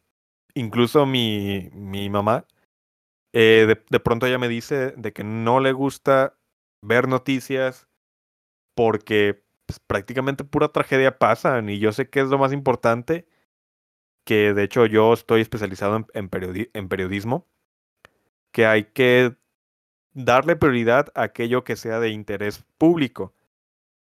Pero ahí te das cuenta de muchas cosas que están mal dentro de la sociedad. Porque si ves pura matanza, ves pura sangre en los primeros planos, algo está mal. Igual y eso es otro tema. Pero a, lo que voy con todo esto es de que son tantos los estímulos por tener estas tecnologías tan presentes que pueden llegar a tener incluso hasta repercusiones físicas. Físicas y psicológicas. Sí, o sea, eh, de hecho ahorita que lo dices, ¿no? De la ética en, la, en el periodismo es algo muy interesante. entonces, es un tema, de hecho, que sí estaría muy bien platicar. No sé si después lo quieres platicar en, en, en, este podcast. Enseñarnos un poquito más de periodismo. Pero, bueno, el ser humano por sí es morboso, ¿no? O sea, seamos sinceros. El ser humano, por lo natural, es morboso. Pero sí, como dices, tiene consecuencias. Eh, como estamos platicando hace rato, que la existencia de las redes sociales se ha comprobado que ha aumentado la tasa de depresión y de intentos de suicidio como consecuencia también en jóvenes. ¿Por qué pasa esto? ya si lo vamos estudiando más a fondo, nos damos cuenta de que la sobresaturación de, ¿cómo se dice? De, se llama sobresaturación de mm, estimulaciones, tanto positivas como negativas, termina siendo que, por ejemplo, algo así, simple, una persona ahorita cree que la felicidad es estar en, eh, no sé, tomándose fotos chidas en Cancún. ¿Por qué? Porque posiblemente las personas que siga siempre se están tomando fotos chidas en Cancún y a lo mejor la persona que esté detrás de la pantalla está diciendo, mi vida no es tan buena. Yo no he vivido eso. Y creen que así es la vida real. O sea, creen que realmente lo que las otras personas comunican por internet, en este caso usando redes sociales, es la realidad. Que a muchas personas les pasa. De hecho, puede ser uno de los puntos por los cuales no uso ni TikTok ni Instagram, para, no imprimirme. Pero te da como la idea de que estás viviendo mal tu vida. ¿Sí? Y seamos sinceros, uno cuando usa redes sociales, normalmente, igual que en la sociedad, queremos presentar nuestras mejores características, lo mejor de nosotros. Nadie se va a tomar una foto de estando en el baño, bueno, a menos que tengas gustos medio raros. Pero es normalmente nadie se toma una foto así, o una foto en la que se cayó y está todo sucio, o una foto humillante, ¿no? O algo que lo haga quedar mal. Lo malo de esto es que como tampoco no hay, como tú dijiste al principio, no hay una interacción directa con las otras personas, a veces creemos que su vida es perfecta. Y las propias y las eh, personas que están eh, viendo su teléfono dicen, mi vida no es tan buena. Y esto conlleva muchos problemas. Y más, por ejemplo, en jóvenes, que son, están apenas pasando por una etapa muy importante, que es la formación de su personalidad, de lo que se van a convertir, y el estar expuesto a esta sobreexposición de estos estímulos termina causando que se depriman, porque dicen, es que está mal mi vida, estoy haciendo algo mal. Y seamos sinceros, uno en la pubertad, cuando está ya entre sus, ¿qué serán? 13 años, más o menos 14 años, hasta tus veintitantos. Cuando ya tiene uno la mano peluda. Exacto, ya cuando uno ya, ya le entra a eso, te afecta en gran manera lo que estás viendo Entonces, Te, es te me, te me adelantaste un buen, Frank, porque justamente estaba por decirte lo mismo. Ahí, perdón por ni Ahorita modo, no, no te preocupes, te gané esta vez. Entonces, eh, los que sean padres o sean tíos, lo que sean, tratan de checar a sus, o sea, esto como consejo, ¿no? Eh, tratan de los más jóvenes el realmente saber qué es lo que están viendo por las redes sociales, porque aunque parezca que sea algo inofensivo, realmente puede tener per- repercusiones muy grandes al futuro. Entonces, los que sean padres, los que sean tíos, los que sean abuelos, los que sean este, amigos, traten realmente, y si ven una persona que está realmente deprimida por estos factores, traten de informarse sobre cómo actuar para evitar que pues, pase una tragedia. Porque pues, siendo jóvenes hacemos muchas locuras, se nos ocurren un montón de cosas y ¿para qué? O sea, la verdad. Sí, exactamente. Sí, na- nada más para, para recalcar la importancia de lo que acabas de decir, que me parece sumamente crucial, de que efectivamente las redes sociales se hicieron para mostrarnos la mejor cara. Y eso está bien cañón y a nivel de repercusión psicológica dentro de las personas más vulnerables, que en este caso pueden ser los adolescentes, niños y lo que tú quieras. La verdad está, está bien cañón porque de pronto te venden un prototipo de, de vida que, que tienes que seguir por alguna razón, pero que es imposible. También estas cuestiones como de la, de la felicidad y que siempre tienes, tienes que dar lo mejor y que tienes que dar tu, tu mejor, mejor cara. A nivel de eso y de que se ha difundido tanto ese mensaje, muchas veces la gente tiende a olvidar de que no todo el tiempo puedes estar bien. Y eso está bien cabrón. Porque en, si te fijas en redes sociales, la mayoría de los posts son de que, por ejemplo, ah, no, la pinche vida de adulto y que no sé qué. Pero es a través de, de un meme, algo que da gracia, a través de un medio que te puede dar gracia. Cuando realmente si te lo pones a analizar, la situación está todavía más densa porque a medida que creces te vas topando con que la vida no es tan bonita como tú pensabas en algún momento y te encuentras con que los trabajos en México son una basura, que pagan bien poco, los patrones sí. ¿Tú explotan. que eres y- periodista? Te va a ir peor. Este, de, cuida, trae una fusca siempre encima, ¿no? No voy a hacer que pase algo malo. eh, Por favor. TQM, toma agüita, ¿no? Ajá, sí, sí, sí. Sí, Creo que tú ando con chaleco a prueba de balas en tu casa. Por si acaso, ¿no? Mira, la, la verdad todavía no, no ejerzo como tal, pero también está muy, muy interesante el tema de- del periodismo, al menos aquí en México. Porque... Ay, tenía la estadística aquí y se me fue. No sé desde... ¿Desde qué año han muerto más de 100 periodistas, creo? No, no, estoy diciendo un número al azar nada más por decirlo. Ahí disculpen. Igual ahorita corroboro el dato. Mira, Pero- México es el país más inseguro para periodistas. Eso lo tenemos por seguro. Ajá, no a huevo. En, en guerra, o sea. Como siempre, México en primer lugar. A huevo. Arriba mi México. Siempre los primeros. Para primer mundistas. A ver, estoy, estoy buscando la estadística, ahí disculpen. eh. No, no te preocupes. Con la Periodistas. cuarta transformación llegaremos a ser primer mundistas. Yo, yo si Alvis se me acaba de ir, ¿eh? Completamente. Pues Yo acabo de llegar. Ah, sí.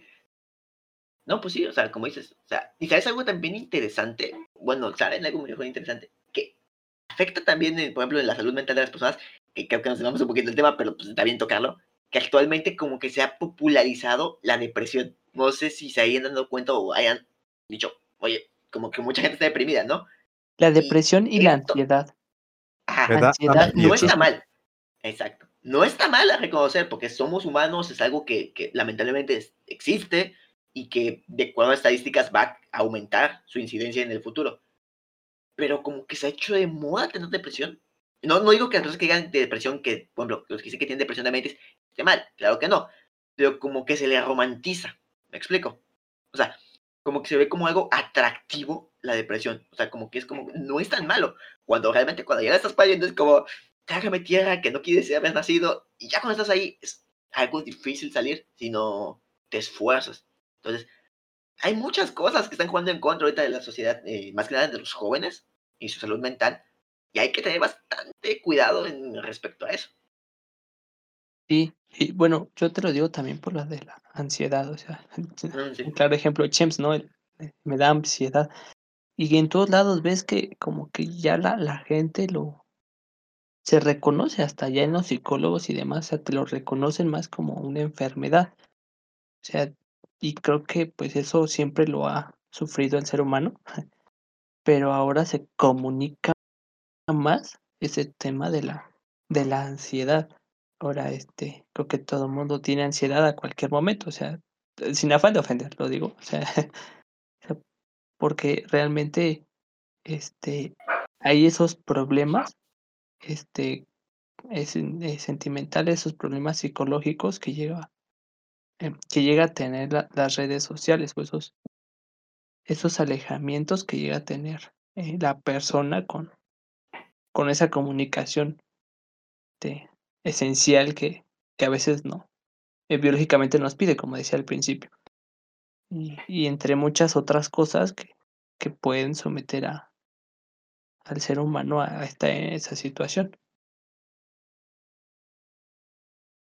Es como banalizar de pronto mucho lo que es el, eh, el tema, ¿no? De que o sea, yo, yo veo los posts de, de decir, ¿sabes qué? Es que me quiero morir.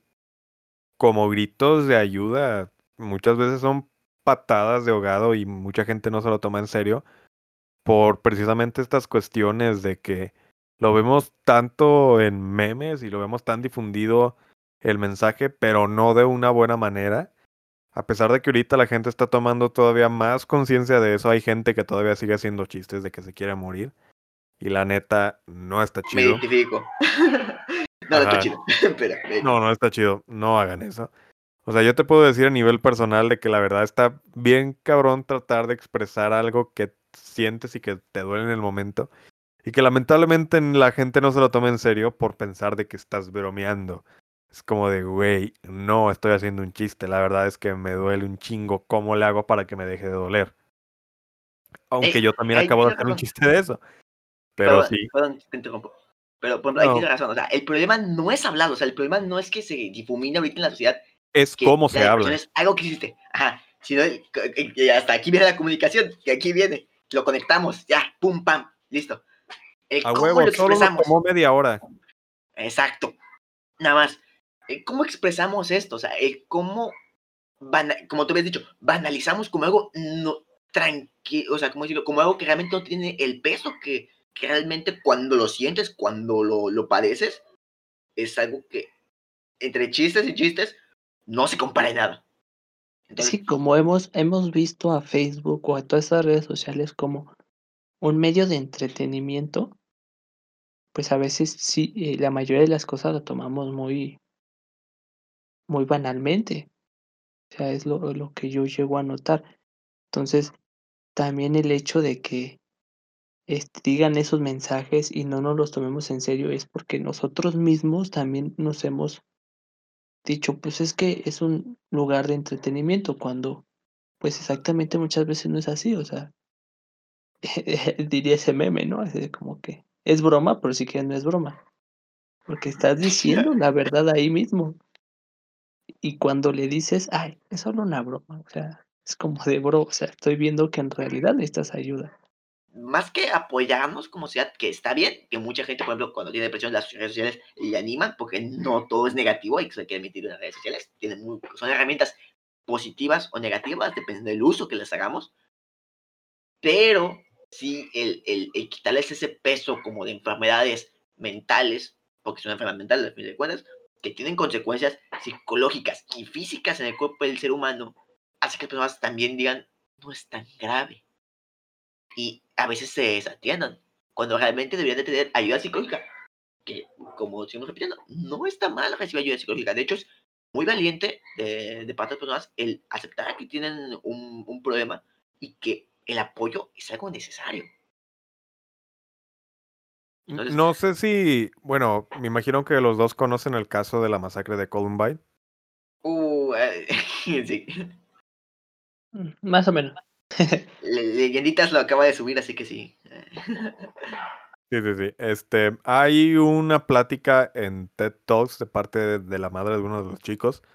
No recuerdo exactamente el, el nombre de, de la señora, pero ya en su plática menciona mucho el tema de la salud mental ahorita que tocamos esto. Ya veo ahorita cómo lo relaciono con la comunicación, pero este... ella Ahorita dice se hace, no te preocupes. a- ahorita sale, ahorita sale, no pasa nada.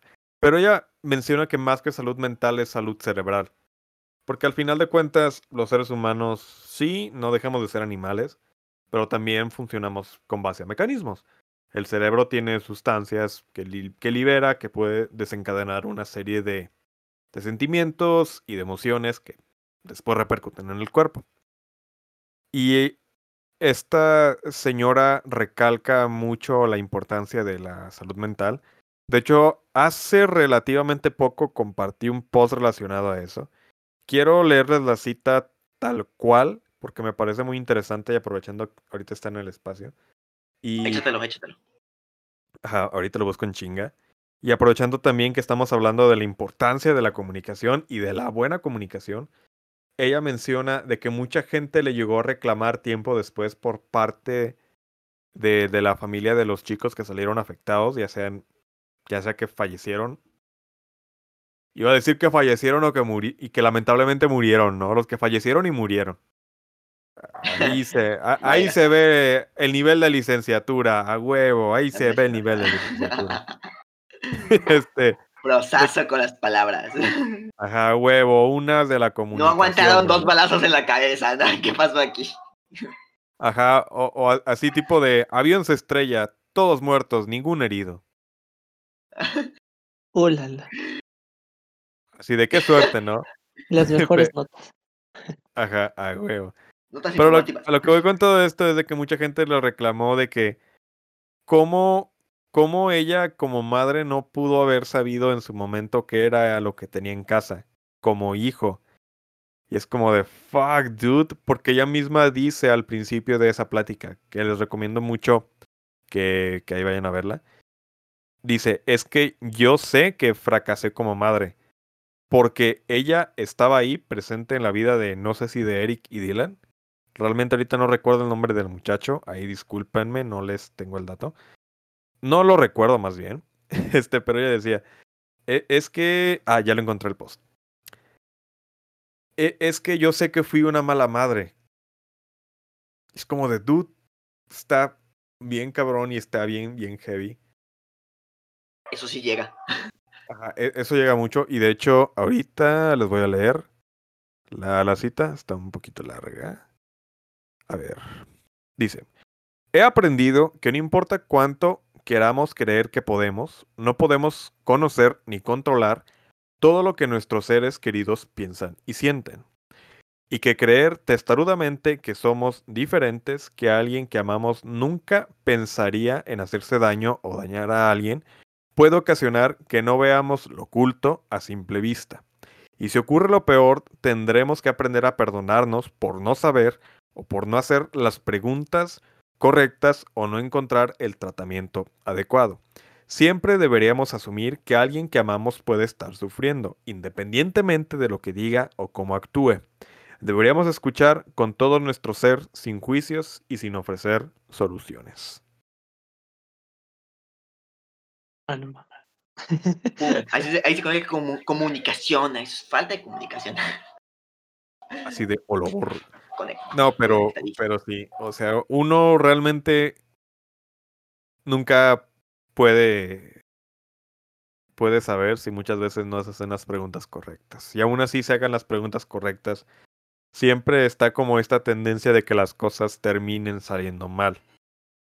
Y ahí volvemos a la importancia de la comunicación. Cuando, ahorita relacionando un poquito a esta de, de que muchas veces llegamos a banalizar los temas como la depresión y la ansiedad.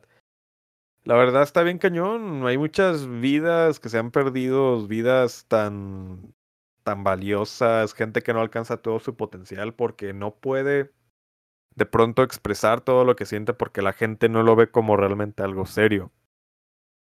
Está bien difícil. Y ahí entran otras cuestiones como la empatía, la psicología y demás, pero recordar que todo empieza por tener una buena comunicación. De hecho, una plática puede cambiar muchas cosas respecto a cómo otra persona puede ver. Y no nada más es la persona que habla, sino también la que escucha. Es importante a veces escuchar a los que nos quieren hablar sobre cómo se sienten. Porque a veces no nos tomamos el tiempo necesario para ellos. Y a veces eso también afecta en cómo ellos se pueden llegar a sentir. Porque, seamos sinceros, uno se da cuenta cuando alguien te está prestando atención o no. Y obviamente que si tú quieres hablar algo de algo importante, algo que te duele, algo que te lastima o que tienes dentro, clavado muy en el fondo de tu corazón, y que a otra persona no le tome el mínimo interés o se preocupe por otras cosas, puede terminar afectando nuestra percepción, no solamente de esta persona, sino también sobre nosotros mismos y nuestro valor interno. Así que personas, si una vez se quiere hacer a alguien, por más tonto que se escuche, pero es que habla de algo que les duele, lastima o les molesta, pues este, de, tan siquiera hagan el esfuerzo por escucharlo. Y no decir nada, nada más escúchenlo. Y ya después de, de que hable, pueden comentar. Y bueno, yo vuelvo a reiterar, ¿no? Ahí volvemos a notar la, importancia de tener comunicación con, con las demás personas. Que siempre vamos a necesitar a alguien que nos escuche. O sea, que exactamente no diga nada, pero que al menos nos escuche. Sea, que nos preste atención, que podamos desahogarnos. Porque, bueno, este sí me ha pasado de que estoy así como de, ah, quiero sacar esto. Y lo digo en voz alta, lo digo para mí. Y no es lo mismo que se lo diga, que lo digas así a que se lo digas a, alguien. Como que te sientes de una forma distinta. Te sientes como que más, más relax. Entonces, esa relación social es importante. Esa, eh, la comunicación es esencial en el ser humano biológicamente. Entonces, hay que eh, tomarle más este interés, hay que ser más observadores en este aspecto de cómo nos comunicamos y cómo se comunican las demás personas. Siempre hay que tener presente el, el, entorno en el que se, se está presentando esa comunicación, ¿no? Entonces, porque, eh, como han dicho, es, es algo tan, tan complicado a veces como comunicarte y, saber en qué momento este poder este cómo actuar, más bien. Al final es lo que nos ha hecho evolucionar como especie. Si, o sea, pertenecemos al mundo animal y si realmente, es, si realmente estamos en la posición en la que estamos ahorita, en este punto de la cadena alimenticia en el que básicamente creemos que todo nos pertenece, ha sido por nuestra capacidad de progresar y nuestra capacidad de progresar pues básicamente se ha dado por nuestra capacidad al mismo tiempo de, comunicar y de ponerle forma al mundo tan abstracto. O al mundo que puede llegar a ser muy abstracto, mejor, mejor dicho. Es tan, es tan Picasso esta vida. y pues hay, hay, muchas cosas que tocar en este tema de la comunicación que hay, hay, mucha trascendencia que se ha dado en, en, este, en este tema, en esta área. O sea, creo que podemos verlo a través de la historia desde escritos, este, libros, eh, poemas que han trascendido de, de cientos de años, de décadas, y este, lo que que están queriendo transmitir siguen llegando como, siguen dando como ese mensaje, siguen dando ese sentir a las personas. Por eso es que es, también se me hace muy interesante el hecho de que en esos libros, todavía la, que son antiguos, todavía la gente siga como leyéndolos, porque es un mensaje muy bien comunicado, es algo que muchas veces este, te sientes identificado, algo que que ese, este, que tú como receptor captas todo lo que el escritor quiso decirte. Entonces, eh, también eh, le muchas veces ponen la importancia de leer, de escribir, porque eso ayuda a, la autoestima del, ser humano.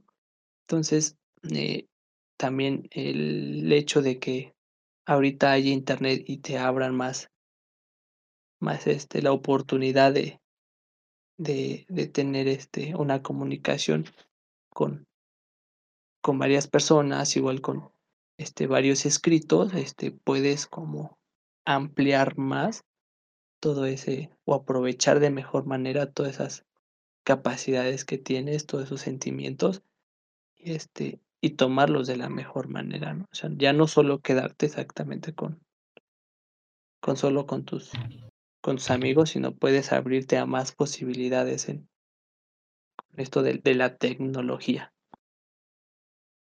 Ah, ahorita que mencionas eso, este, pues, pues es una idea que me acaba de llegar, ¿no? El hecho de ya, igual esto se está, se está tornando como que muy filosófico, muy existencialista. Tranquilo, eso es lo mejor. Le agregas sabor. Mejor cuando a huevo. a las 3 de la mañana. Ya llegamos a ese punto de la plática. Este. Pues ya Ah, saquen lo- sus chelas, ahorita nos vamos a poner. Va a durar 3 tres horas este episodio. Chinga su madre, cinco. A la. Es más, ahorita mismo lo ponemos en live. ¿Alguien tiene cuenta Yo- de Steam? Digo, Yo de, no lo voy a editar. de Twitch. Ah, chale. ah, sí cierto, no. Sí, pero bueno, a, a lo que iba con todo esto es de que transmitimos un conocimiento y nos comunicamos, pero ¿para qué?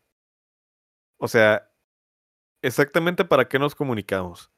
Para llegar a una verdad, para relacionarnos, para hacer algo tan básico de un organismo que tiene vida inteligente como lo es sobrevivir. O sea, ¿para qué? De, de pronto, ¿qué sentido puede tener el comunicar? Pues a veces- pregunta, ¿eh? Ajá, creo, creo que a veces el hecho de... respuestas. Ajá, si exactamente. o sea, como- no, o hay sea- una respuesta exactamente. O sea, puede ser un conjunto Verdadera. de varias respuestas. Así como o sea, yo creo que es eh, un conjunto de varias. Sí, yo igual pienso lo mismo. Por ejemplo, el hecho de buscar la verdad, pues todos han dicho que no hay una verdad este exacta. Creo que cada quien tiene su propia verdad. Pero de alguna forma tú quieres comunicar. ¿Por, por qué nos comunicamos? Pues no sé, a veces es esa necesidad de decirlo, esa necesidad de, de sacar toda esa verdad que tú tienes. Entonces, ah, también está el hecho de que poder transmitir todo tu conocimiento. Todo lo que tú aprendiste en tu vida, todo lo que tú estudiaste, pueda seguir este, evolucionando para las siguientes generaciones y puedan eh, pues buscar este un, una vida mejor personalmente y socialmente. Entonces, creo que ese también puede ser una parte de- del fin, el fin principal del, de la comunicación, ¿no? Por una perspectiva que puedo ver en este momento. Podría ser, pero si de pronto nos ponemos muy quisquillosos, como lo decía hace, hace ratito, al final de cuentas son interpretaciones a nivel personal de, de cosas que, que uno está viendo. Incluso cuestiones como la ciencia y demás no me dejarán mentir y si me estoy equivocando, por favor, corríjanme. Que los Equivocadísimo resultados- ya. Desde antes te lo digo.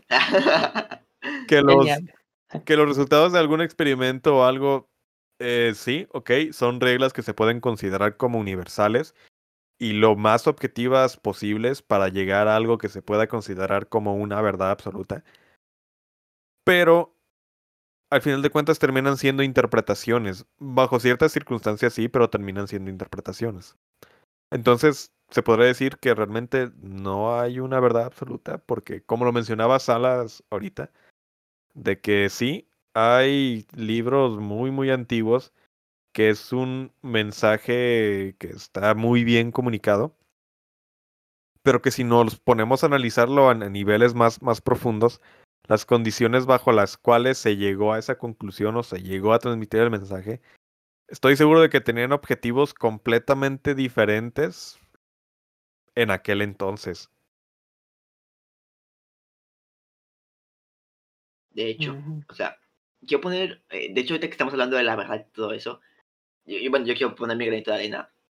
Para mí, por ejemplo, igual, como ustedes dicen, y pues, de general, para todo el mundo que sepa, no existe una verdad absoluta. De, momento que conozcamos y es imposible hasta cierto punto conocerla. No me acuerdo que habían dicho, había, no me acuerdo si una palabra filosófica que había dicho de que jamás vamos a poder saber la verdad, porque si un día sabemos que esa es la verdad, entonces nunca fue la verdad.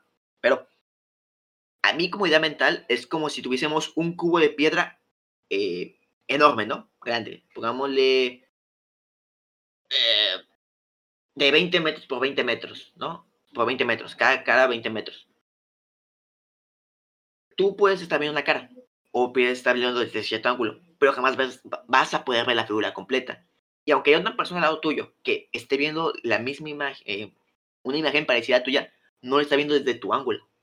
Entonces, eh, y pasando a la comunicación, en el tema de que la comunicación puede usarse para tratar de alcanzar la verdad, yo creo que la comunicación es, es algo muy complejo, que se nutre de varios factores por el cual lo, lo hacemos. Uno puede ser desde el factor eh, biológico, el simple hecho de que la comunicación nos mantiene vivos, es una adaptación biológica para lograrlo, hasta el hecho de que es algo que nos permite autorrealizarnos como individuos. Eh, no sé si en el pasado era algo muy primordial, pero actualmente la autorrealización es algo que la mayoría de las personas, si no es que todas lo estamos buscando, nos queremos sentir completamente llenos en la vida. Otra también puede ser el, progreso de la civilización, ya sea, por ejemplo, con arte, eh, algún tipo de literatura, obra artística o conocimiento científico. Otro puede ser, eh, hablando ¿no? del conocimiento científico, el transmitir nuestra, lo que hemos aprendido desde el pasado hasta el futuro y que pueda ser aplicado para resolver problemas tanto de ese momento como posteriores. Pero no hay una respuesta simple a todo esto. Y, se escucha tonto porque mucha gente dirá, o dirá, oye, te puedes pensar, es una pregunta simple, ¿por qué nos comunicamos? Es una pregunta que hasta un niño de primaria lo puede hacer.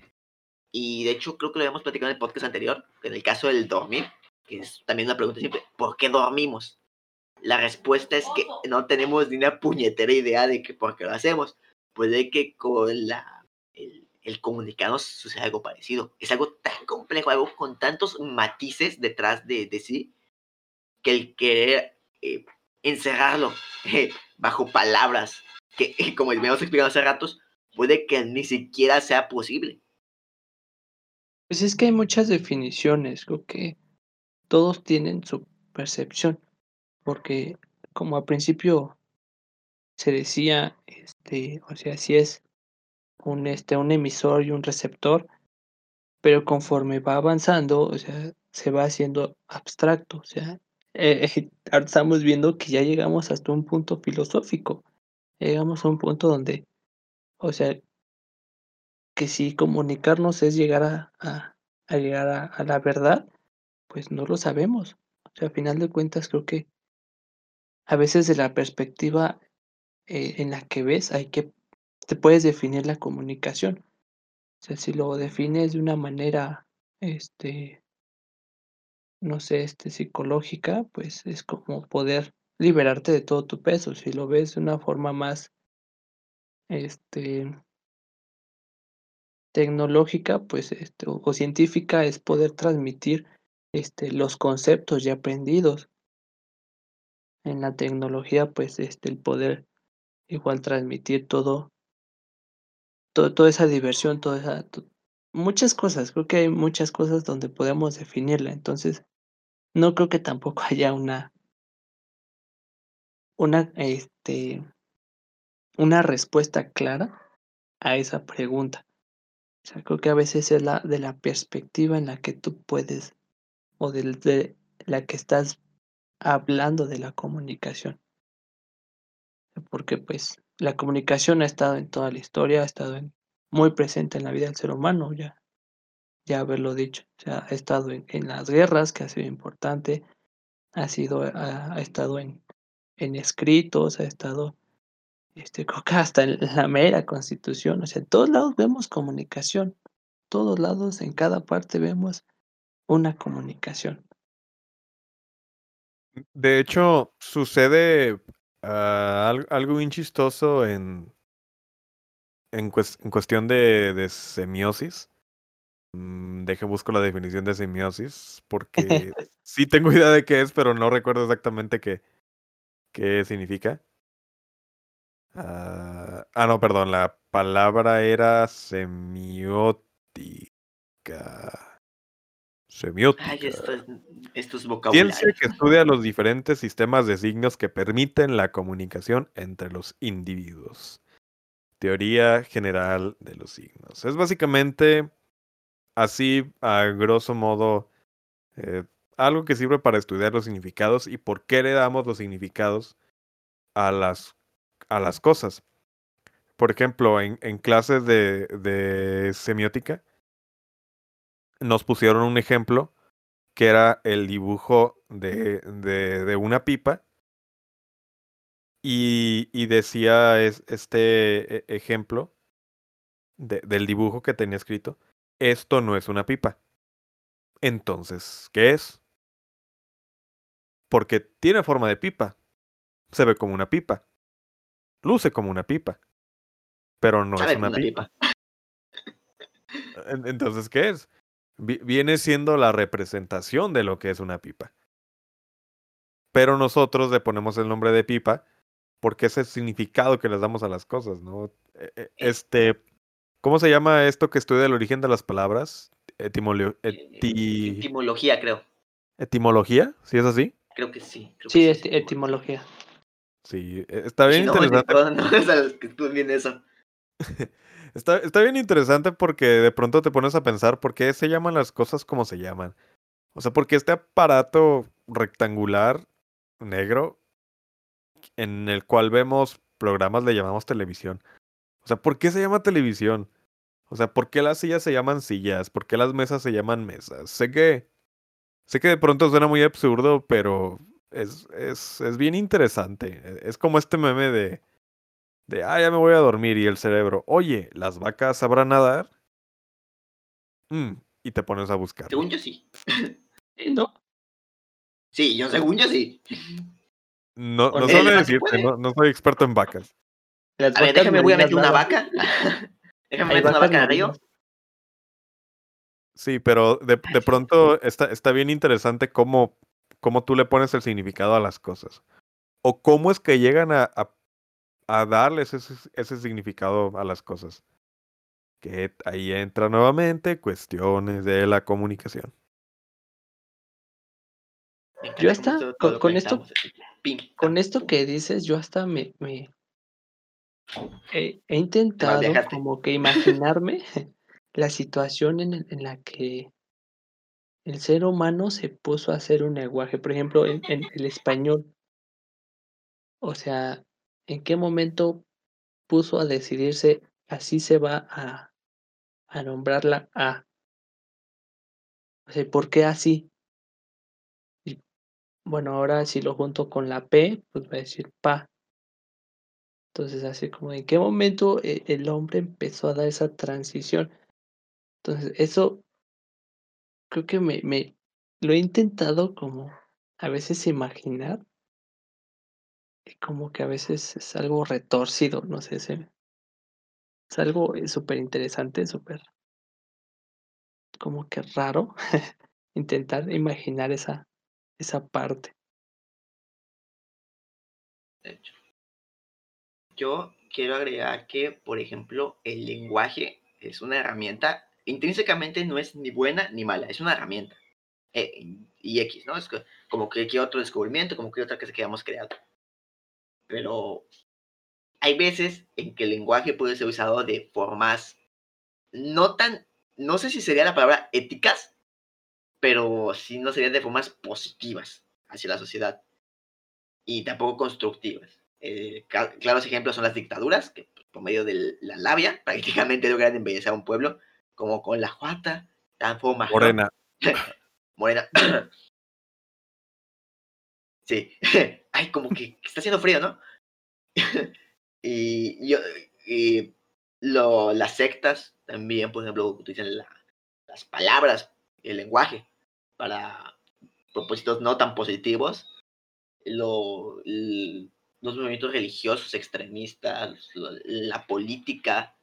Y algo muy interesante que yo he visto reflejado actualmente es la desinformación.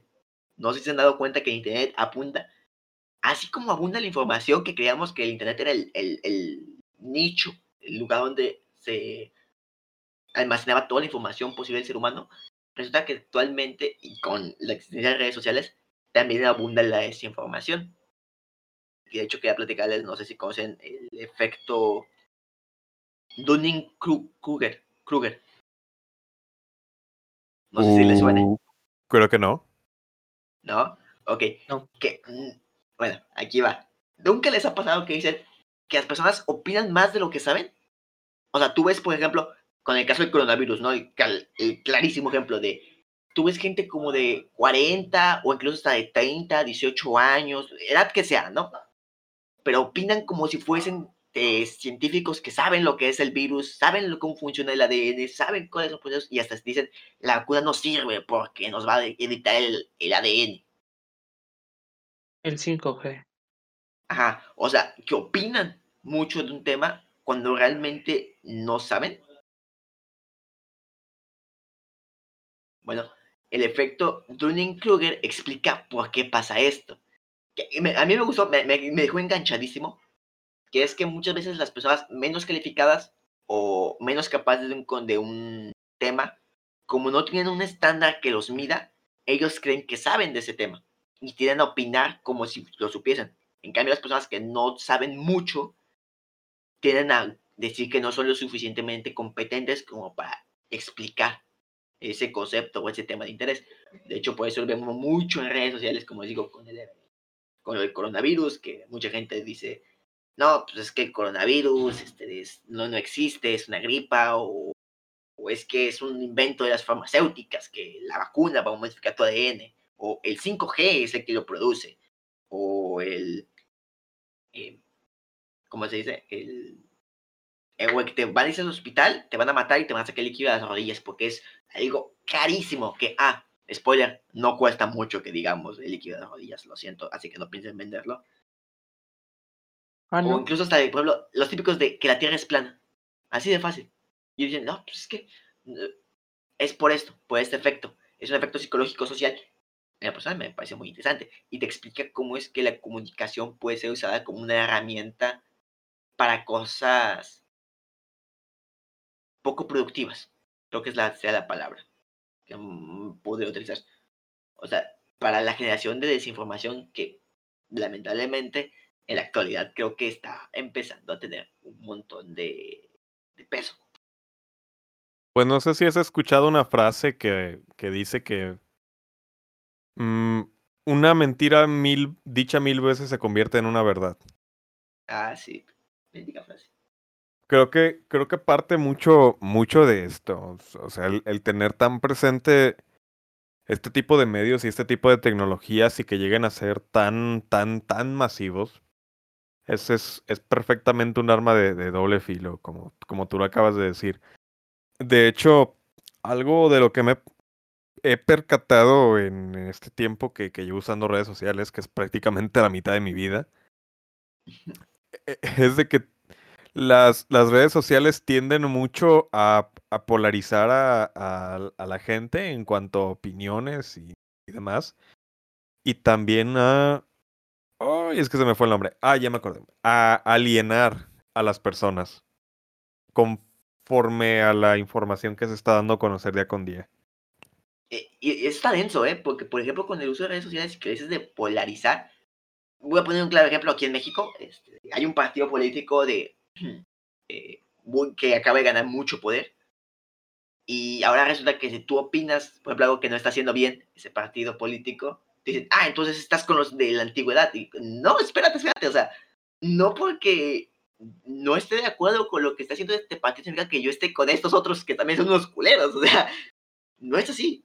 Y creo que parte, ajá, creo que parte de la psicología del ser humano es que todo lo quiere ver como en blanco y negro cuando la realidad es que son grises. O sea, la realidad misma es algo gris.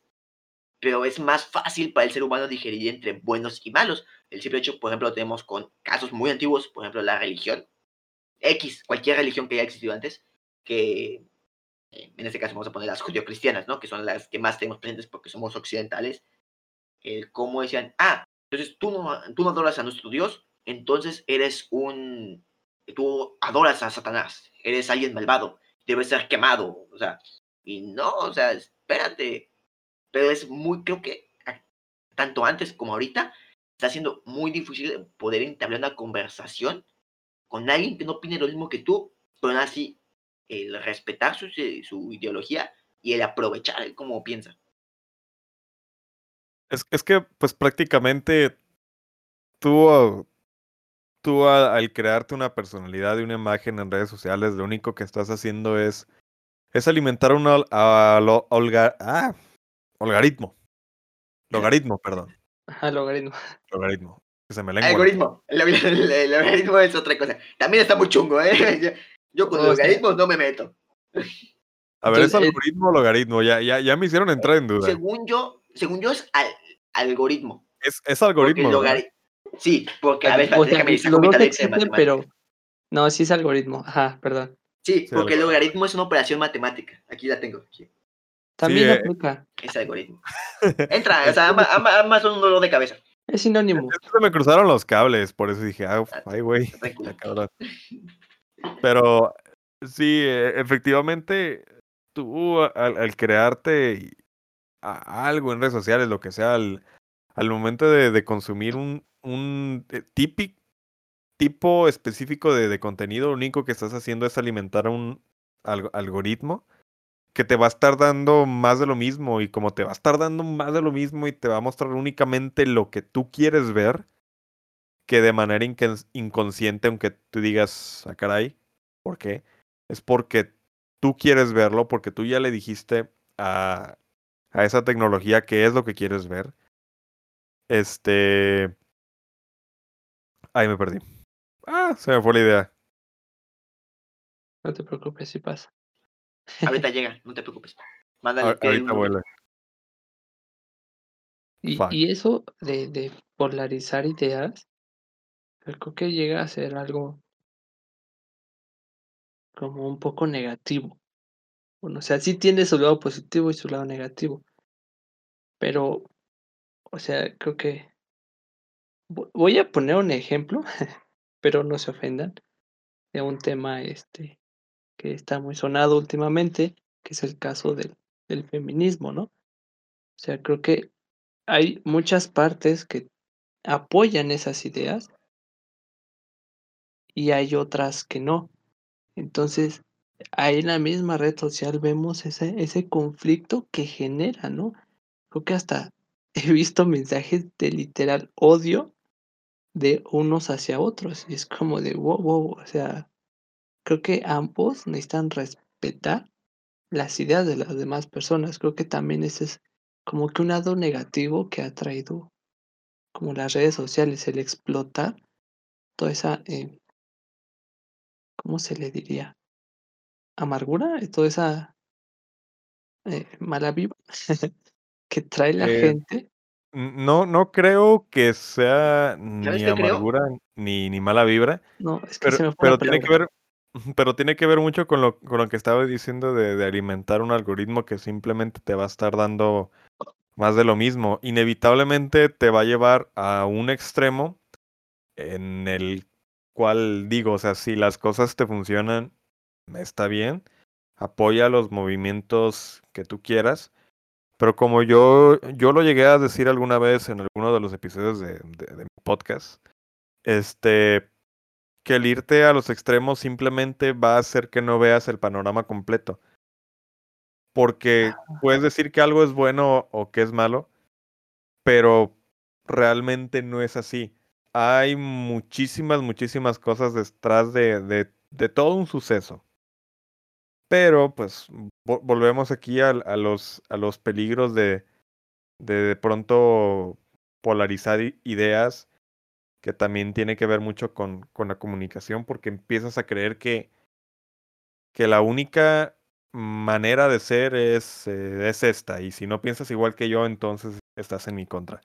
A llegar a, a ese nivel de extremismo, yo, yo, no, yo no siento que, que sea lo adecuado. No quiero usar palabras como correcto, bien y mal, porque creo que esos son conceptos ya demasiado ambiguos. Espero y la gente que, que- cuando hablemos de, de correcto e incorrecto es como perspectiva personal, ¿sí? O sea, no te tomen como que tenemos la autoridad antes que nada, ¿sí? Sí, Para que, eh, digo, para que la puedas usar sin problema. Pues es que, mira, al final de cuentas, cada quien construye su realidad y lo que está bien y está mal eh, bajo sus principios morales, ¿no? Y de hecho, quería agregar algo rápido antes de que continúes, que creo que también es algo que favorece esta polarización e incluso la radicalización, porque llega a suceder, o sea, lo estamos viendo, que hay grupos pequeños que se radicalizan de ciertos movimientos, ya sean políticos, sociales o religiosos, es el trato in- con las redes sociales, ¿no? Lo vemos, el trato in- eh, que no es tan personal, o sea, es muy distinto el mentársela a alguien en línea, que es tan fácil como escribir, eh, no sé, vete a la fregada, hijo de tu, no sé qué, a decírselo en persona, porque es que en persona te van a romper el hocico, o sea, en, en persona es como de, wow, o sea, ya estás viendo un rostro, estás viendo una cara, estás viendo un cuerpo, sabes que si lo que hagas tiene consecuencias, y en redes sociales a veces no son las personas conscientes de ello. Dicen, ah, lo escribo como quiera, soy alguien que estoy en una computadora, en un teléfono de otra parte del mundo, ¿qué me van a hacer? No van a venir hasta mi ciudad a romperme el hocico por algo que escribí. Pero te bloquean de Facebook 30 días. Ah, ya ni me digas, güey. a mí me están bloqueando cada rato que porque incito el odio, supuestamente. Ya sé. Nada más que porque digo de que, pues, se- se- nada más porque se me ocurre decir que el pobre es pobre pero que quiere. Nada, es cierto, es cierto eso, no. Solo. me- Mejor no voy a decir lo que yo digo porque nos pueden cancelar el, el programa. Mira, con lo de hace rato ya perdimos la monetización, tú tranquilo. Ah, bueno. Bueno, esto ni monetiza en primer lugar, o sea, ¿de qué nos preocupamos? Sí, pero igual, ojo, esto lo estamos diciendo desde... No sé si llamarlos desde la ignorancia, porque yo personalmente no conozco mucho de estos temas de, de, Todos mo- somos de ignorantes. movimientos sociales. Ajá, en, Ya, en algún nivel. Hay, que ser claros en eso. Todos, no importa qué tan culto te creas, no importa cuántos libros te has leído, cuánta ciencia sepas, no importa cuánto de una cultura o de lo que tú quieras, siempre vas a ser un ignorante en muchas cosas. Y eso no está mal. Está, de hecho, es genial ser ignorante porque te permite Está horrible. Mm, ah, ¿verdad que quiero dar ánimos y tú te pones así? No, o sea, pero no, no, no está mal, o sea. Lo decimos desde la ignorancia, como dices, ¿no? O sea, y mucho de lo que comentamos lo vamos a decir desde la ignorancia. O sea, de hecho, creo que este podcast es que es serio en primer aspecto. O sea, que tratamos de transmitir algo, ¿no? Que puede que a lo mejor lo estemos diciendo de manera correcta. O, por ejemplo, tú en tu podcast también puede que estés queriendo transmitir una idea. Y pues, está bien, ¿no? O sea, nos comunicamos, que es lo importante. Usamos las herramientas que tenemos disponibles y, y ahí la magia. Yes, exactamente así como lo acabas de decir. Sí, Digo para que Eh, no se moleste.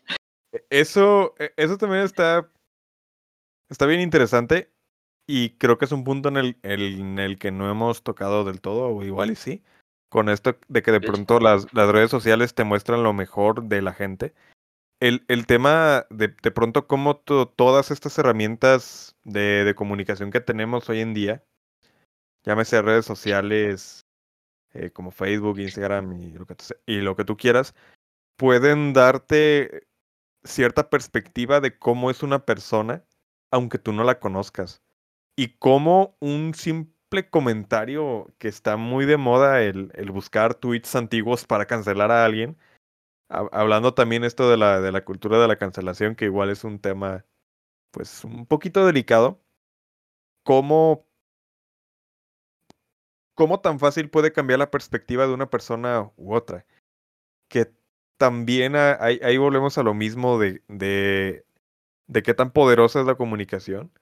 Y más que la comunicación, el, el poder de los medios para poder venderte la idea de cómo es alguien. Por algo existen los asesores de imagen, me imagino yo. Sí. Sí, de hecho, ahorita creo que en las redes sociales más cuando te tienes que cuidar en cómo hablas. Y, y tocando eso del cambio, creo que este es algo eh, a veces positivo, o bueno, sí, creo que es algo positivo el, el hecho de que antes tenías una idea y ahora como entras a estas redes sociales y, y estás viendo todo lo que están transmitiendo las personas, sus puntos de vista, hay muchas cosas que dices, bueno, sí es cierto, o sea, tienes razón en este tema. Entonces ya cambias tu ideología. O sea, ahí vemos una la importancia de, de lo que ha llevado esta, estas redes sociales. A veces eh, eh, tocando, por ejemplo, el tema del feminismo, así como de las personas que antes no creían y de repente empiezan a ver, dicen, bueno, es que entonces sí es cierto, es cierto todo lo que están diciendo. O sea, pueden cambiar eso, ¿no? Pueden cambiar la perspectiva de la persona eh, drásticamente en, en uno o dos años o hasta en menos tiempo. Entonces creo que es muy trascendental, trascendental, ¿sí? ¿Lo dije bien? Creo que sí, ¿no? Trascendental. Trascendental, ajá. Sí. Ya, perdón. este, todo esto, todo lo que está pasando en estos momentos. Entonces, ah, por ejemplo, también el, el caso de, de ahorita que está pasando Israel. O sea, creo que este que está, está saliendo mucho en, redes sociales, también es un lado positivo de esa eh, información que te estás dando de, del mundo, de la percepción que puedes ya tener del mundo con esas noticias. Entonces creo que es un, de cierta manera, un lado positivo, este, ese tipo de, de tecnologías. Ponle Ponle que sí, pero también siento que un lado un, poquito más negativo, el de, de, pronto el estar tan informado. Había, había un nombre específico para esto, pero no me acuerdo exactamente de qué. No sé si la, si la palabra adecuada era como alienar, pero de pronto el tener acceso a tanta información a través de estos, de estos medios comunicativos, eh, hacía que la persona sí tuviera el conocimiento, pero muy pocas realmente llegaban a la acción. Al, al punto de realmente poder hacer algo. Y bueno, más que poder, el, querer hacer algo, porque, o sea, está bien que sepa qué es lo que pasa en el mundo, está chido, me hace un poco más consciente y me hace también un poco más empático. Pero realmente qué uso puede tener que yo aquí en México sepa qué es lo que está pasando en Israel. Que ojo, está mal. No estoy diciendo que no sea importante si mientras vidas humanas se pierdan y, y, salgan afectados gente, gente que no tenga que hacerlo. Mi solidaridad y, y respeto. O sea, pero realmente, así siendo bien, bien objetivos de, de, ¿qué, ¿qué, tanta importancia tiene o qué tan bueno es de que yo sepa cosas que pasan en el otro lado del mundo cuando yo estoy aquí? O sea, ¿por qué? Porque también hay gente que se da aires de superioridad, que sí pasa, por decir, ay, es que, ¿cómo que no sabes qué es lo que está pasando en Israel? ¿Cómo que no sabes qué es lo que está pasando en Colombia? O sea, sí siendo bien, bien, bien, bien, bien, bien, bien, bien, bien, bien, bien objetivos, ¿qué sentido tiene el, el que yo el que yo sepa o el que yo me informe tanto si al final de cuentas no, no va a lograr un, un cambio perceptible o plausible? Sí, claro. Eh, claro, de hecho tienes muchísima razón, ¿no? también. O sea, por eso dije, de, de, cierta manera, o sea, es, es un lado positivo. O sea, pero también como que llega a tener sus consecuencias tener tanta información. Estar este, metido en, en todo ese, ese caos de las, las redes sociales o, o, del internet en sí, como que a veces te genera como que mucho conflicto, ¿no? Y hasta, creo que hasta yo a veces he sentido, he sentido frustración así como de, no puedo hacer nada, o sea, ¿qué puedo hacer ahorita? O sea, o bueno, es como de no tengo al, al, alcance poder hacer algo. Entonces, a veces sí es como de inútil saber eso, pero, pero eh, también el hecho de, de, ser empático, ¿no? Entonces, de hecho sí tienen muchísima, muchísima razón. No, pues sí, o sea, tienes razón. Es, es algo muy complejo, muy largo, muy... hay que mucho que platicar, o sea, realmente eh, yo creía que nos íbamos a echar poquito y creo que ya vamos para dos horas, entonces sí es, sí es bastante de lo que podemos platicar, de las afectaciones, de cómo esto afecta a nuestra salud mental, de cómo nos comportamos como sociedad. Y nos podemos tratar de ir con lo mejor de, la comunicación.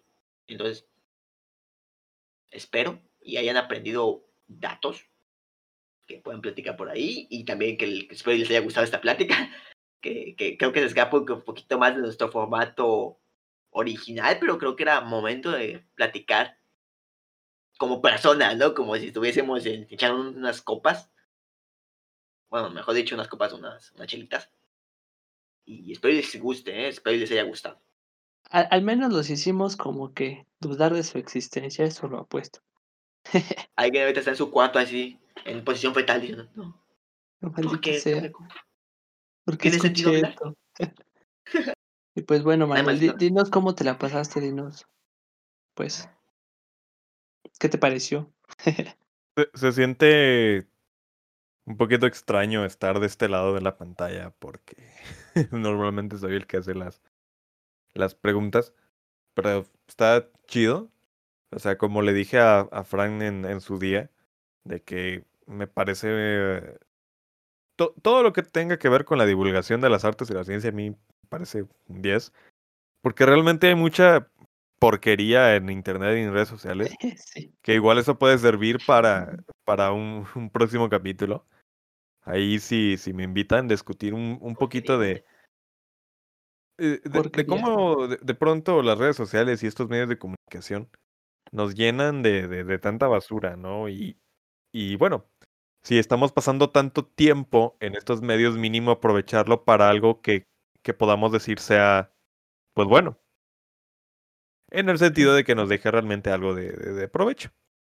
Está muy chido el proyecto. Espero haberles podido aportar algo, la verdad no lo sé. Soy casi licenciado, estoy a punto de egresar todavía. Hay muchas cosas que sigo aprendiendo porque el proceso de aprendizaje es pues prácticamente infinito. Estoy seguro de que, de que ni siquiera la vida me va a alcanzar para, para poder entender la, la verdadera magnitud de todo lo que implica estudiar comunicación. Porque el, incluso las maneras de comunicarse cambia, ya, ya lo mencionamos redes sociales, este, memes de persona a persona, etc, etc. Y quién sabe, no sé exactamente qué nos pueda deparar el futuro en cuanto a comunicaciones. No sé si el avance de la tecnología va a interferir al punto de que ya ni siquiera sea necesario el contacto físico para poder sentir a una persona ahí con esto de, de, la realidad virtual también, que de pronto nos encontramos en un chat y que, no sé, Fran, métele un putazo a salas, ¿no? Y tú estás ahí en tu cuarto con tu... Con gusto. De una. ahí, ahí con, tu, con, tus lentes y tus guantes de realidad virtual y que Salas ahí, ahí en su casa lo, lo sienta con, con un chalequito que, que sea receptivo a, a impulsos de, del golpe que tú diste. O sea, va, va, pues va a estar bien cabrón y va a estar, y va a estar bien interesante la comunicación en el futuro, va a estar bien cañona. Creo que hasta con inteligencia artificial, que fue un tema que no se tocó, pero igual es, estaría muy bueno. Después, después hablamos de eso porque sí está muy interesante. Pero hablando de eso, creo que la que estás diciendo no se aleja tantos siglos de aquí. De hecho, con el proyecto Neuralink de Elon Musk, parece ser que estamos a unas décadas de posiblemente estar o sentir a otras personas de manera eh, usando la tecnología. O sea, poder transmitir pensamientos directamente. No digo que vaya a ser de aquí a mañana, pero sí de aquí a unos 30 años a lo mejor, que ya avance esta tecnología. Entonces, ay, hay que ver cómo, cómo nos adaptamos, ¿no? A, a, todo esto que va a suceder. Si no nos mata el cambio climático antes, ¿verdad? Eh, más seguro. Eh, probablemente. Voy a empezar bueno, a comprar mi lanchita. Creo que ahora no te hicimos preguntas, eh, Manuel, pero creo que sí nos diste una perspectiva diferente de la comunicación. O al menos a mí igual sí me diste como que cosas que pensar sobre la comunicación. Estoy, pues si estoy seguro que a los oyentes. Ahora, bueno, creo que llegamos a la, al, al, casi al final. Eh, es hora de que te auto, ¿cómo dice? Te autopromociones en este último Auto. espacio que queda. Ah, Va. ok. Autopromocionate, por favor. Pues antes ya, ya lo mencioné fuera de, de micro. Tengo un proyecto de, de podcast llamado Amigos Imaginarios, en el cual me siento pues prácticamente a hablar con un invitado diferente cada semana acerca de, de una gran variedad de temas. Yo soy mucho de la idea y es uno de los principios bajo los cuales yo hice este proyecto, de que cada persona tiene una voz y cada voz tiene una historia que creo que vale la pena contar. Y pues Ahí van a encontrar pues prácticamente de todo. He conversado con racita, personas, amigos que son directores, productores, fotógrafos, músicos, actores, directores de teatro que hacen arte y pues nos muestran su la, la perspectiva de, de su mundo, cómo ellos ven las cosas y pues una que otra historia de éxito y consejos y cosas que les van a dar para pensar. Es un proyecto el cual pues yo ya llevo casi el año. Está muy interesante, he aprendido mucho, he tenido conversaciones con gente con la cual yo nunca me imaginé que podía tenerlas. Pero ha estado muy interesante. em, pues se vienen grandes cosas al canal. Ahora sí como el meme, ¿no? De se vienen grandes cosas. Pues sí se, venden- se vienen grandes cosas al canal. Estamos a punto de llegar al, al primer aniversario. Más o menos como para julio. Si todo Mm. sale bien, ahí nos estaremos viendo. Felicidades. Gracias, gracias. Este, ahí nos estaremos viendo y pues nada, creo que creo que también mi trabajo habla por mí. Así que pueden buscarme en Spotify como Amigos Imaginarios guion podcast y a través de Facebook como JM González 97, se parezco. Es mi página personal, ahí pueden, ahí subo todo lo, relacionado al programa invitados, etc, etc, highlights de, de los episodios, ahí para que lo vayan y lo chequen. Y pues espero lo disfruten y pues nuevamente gracias Fran por, por invitarme aquí a su espacio. Ya Espero, hacía falta. es- espero ha- haber aportado algo, o sea, te digo, a mí me, me encanta hablar de mi carrera. O sea, ya le, ya le tomé cariño ya que salí, ¿no? Ya, ya para qué, mucha gente diría, pues ya para qué, ¿no? Pero realmente viéndolo en retrospectiva ha sido muy enriquecedor a nivel personal y a nivel profesional el estar haciendo esto. Y creo que en parte me animé gracias a todo lo que tuve que aprender durante esos cuatro, que ahorita se están haciendo cinco, pero posiblemente se hagan seis años de licenciatura. Perdón, mamá, yo no quise tardarme tanto, Pero, sí pero fue la vida la que me golpeó. Ah, No fui yo, fue el destino. Ajá, fue el destino que no se cruzó en mi camino. fueron pues las así, nenas y las copas que estuvieron enfrente de mí. Eh, si están escuchando este episodio desde YouTube, eh, abajo voy a dejar el link del canal y posiblemente también de sus otras redes sociales. Y si nos están escuchando desde otra plataforma, váyanse a YouTube de, y síganlo. Busquen su trabajo, está muy bueno. Y de hecho creo que, bueno, por, al menos yo por ahí tengo una aparición en un capítulo. Entonces... No muy este, buena, pero una aparición. Ajá, sí, sí, sí, o sea, la regué bastante. Pero ahí la tengo. Entonces, eh, si están en YouTube, como les digo, abajo van a estar los links para que puedan ver su trabajo. Si les gusta, síganlo. O sea, hay que apoyar a la raza. Y felicidades, hermano. O sea, ojalá ahí sigas con muchos capítulos más. Igualmente, mi estimado Fran. Ojalá vengan pues muchísimas más cosas. Y pues vengan mejores invitados. La verdad está. O sea, a mí me mama la ciencia, como se lo dije a Fran en su día. Creo que soy un científico frustrado en el sentido de que me, me llama mucho la atención cuestiones como la física, la astronomía y, y demás, más no me considero tan apto como para aprenderla. Pero pues aquí estamos compartiendo ideas. ¿Y qué sería del mundo sin las, i- las, sin las ideas? Te, te, te seré sincero, nunca sé si es insuficiente. No sé, existe esta tonta idea de que la gente cree que tienes que ser listo para entender la ciencia. Cuando no es así, o sea, es muy divertida siempre y cuando como que se aprenda a aprenderla. Y si quieres, la próxima vez te enseñamos cómo hacer un, un reactor nuclear en tu casa. Con mucho gusto lo hacemos. Con una Este, papa. Con una papa, dos tornillos y una moneda de 5 pesos. Y nuestro engrudo especial. Y plutonio líquido. Niños, les voy a enseñar cómo hacer un virus letal. Ah. Van a ocupar un murciélago, un caldo. Y a su amigo asiático. Bueno, ya. Les dejamos como recordatorio final que enviarle un mensaje a su crush, no le tengan miedo al éxito. y con esto nos despedimos. Esperamos darles un poco más de datos científicos y, por qué no, un muy buen rato. Yo me despido. Soy Fran. El Salas se despide. Y Manuel despide. Y yo soy Manuel.